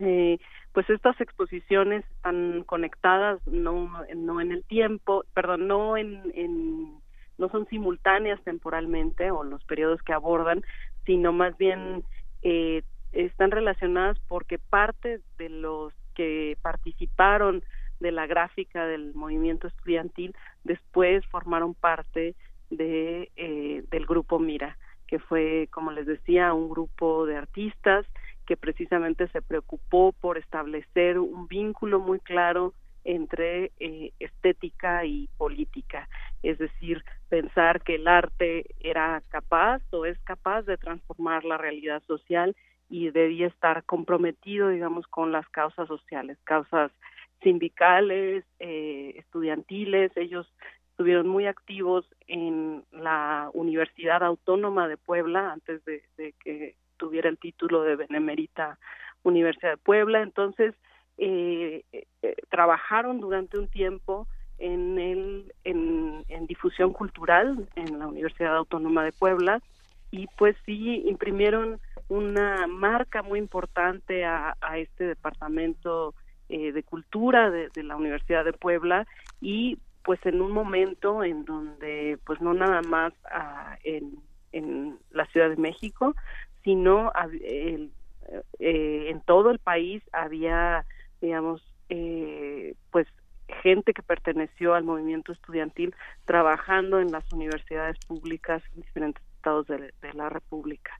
Eh, y en ese sentido, por otro lado, la exposición de gráfica del 68 reúne la gráfica que pertenece a la colección eh, del Museo Universitario de Arte Contemporáneo. Esta gráfica fue donada por eh, el artista e investigador Arnulfo Aquino eh, y en el 2002 se formalizó la donación y pues son alrededor de 157 eh, carteles, volantes, pegatinas, digamos, todos estos materiales que formaron parte de las herramientas de comunicación del movimiento estudiantil.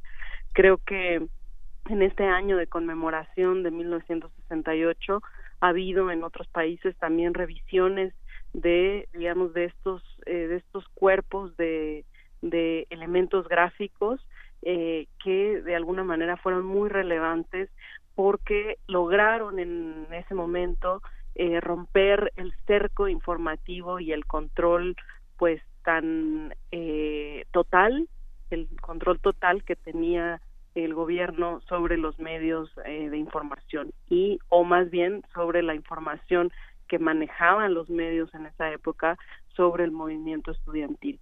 Y en ese sentido, pues lo que vamos a ver es un cuerpo sumamente interesante en términos de, eh, de los estilos, de las técnicas gráficas, también ahí se refleja, digamos, la propia cronología de 1968 y por otro lado, pues las demandas eh, del movimiento estudiantil, la libertad de los presos políticos, el pliego petitorio, eh, el diálogo público, eh, evidentemente la represión y, y, la libertad de expresión, la denuncia de la prensa como una prensa corrupta o prensa vendida y bueno, también todo el, el, el, reclamo sobre la represión hacia los estudiantes eh, y de igual forma pues a nosotros nos interesaba mucho plantear en qué medida esta eh, esta gráfica eh, realmente tenía eh, su lugar de ocupación en las calles es decir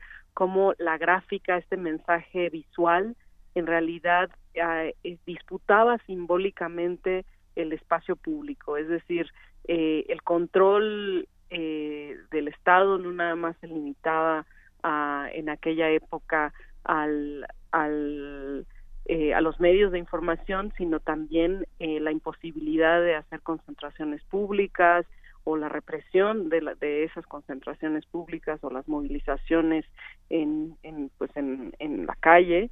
Eh, y en ese sentido también eh, el uso de, determinados símbolos permite establecer una disputa de orden simbólico. Y por otro lado, en conexión con la exposición de Grupo Mira, incluso algunos de estos símbolos eh, regresan eh, trabajados de manera diferente, por ejemplo, la paloma, la paloma atravesada por una bayoneta, eh, otro tipo, digamos, de eh, personajes revolucionarios, evidentemente Zapata, el Che Guevara, eh, reaparecen en diferentes momentos en estas imágenes de los años 70 y eh, también lo que reaparece o lo que eh, puede establecerse como una genealogía del pues del movimiento estudiantil es esta energía eh, colectiva eh, que comparten muchos artistas que pertenecieron al movimiento o que vivieron de alguna manera el espíritu de esa época que repercute en su práctica artística en los años 70. En México, eh, los grupos, lo que se conoce como los grupos, eh, son colectivos de artistas que eh, durante los años 70 eh, optaron por esta vía eh, que implicaba un compromiso político, en algunos casos con una presencia muy importante de la gráfica y en otros de la instalación, del arte conceptual. Y bueno, podemos hablar de al menos 10, 11, 12 grupos eh, de artistas que también pensaban que la vía en que el arte podía transformar a la sociedad era eh, la vía colectiva, es decir, y no la singularidad, singularidad artística.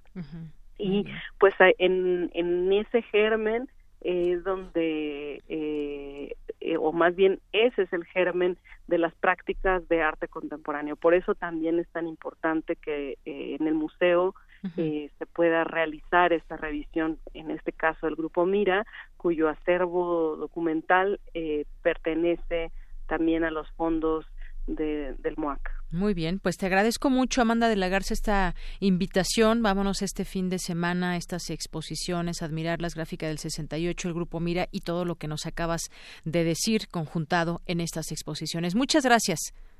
Gracias, hasta luego. Hasta luego, muy buenas tardes. Amanda de la, de la Garza, curadora adjunta del MUAC. Y bueno, con eso nos despedimos. Mandamos también saludos a Ramón Vázquez, que nos está escuchando desde Dallas, Texas. Muchas gracias, Ramón, y gracias a ustedes que nos sintonizan todos los días en punto de la una, 96.1 de FM. Mi nombre es Deyanira Morán. A nombre de todo el equipo, gracias, buenas tardes y buen provecho. Hasta mañana.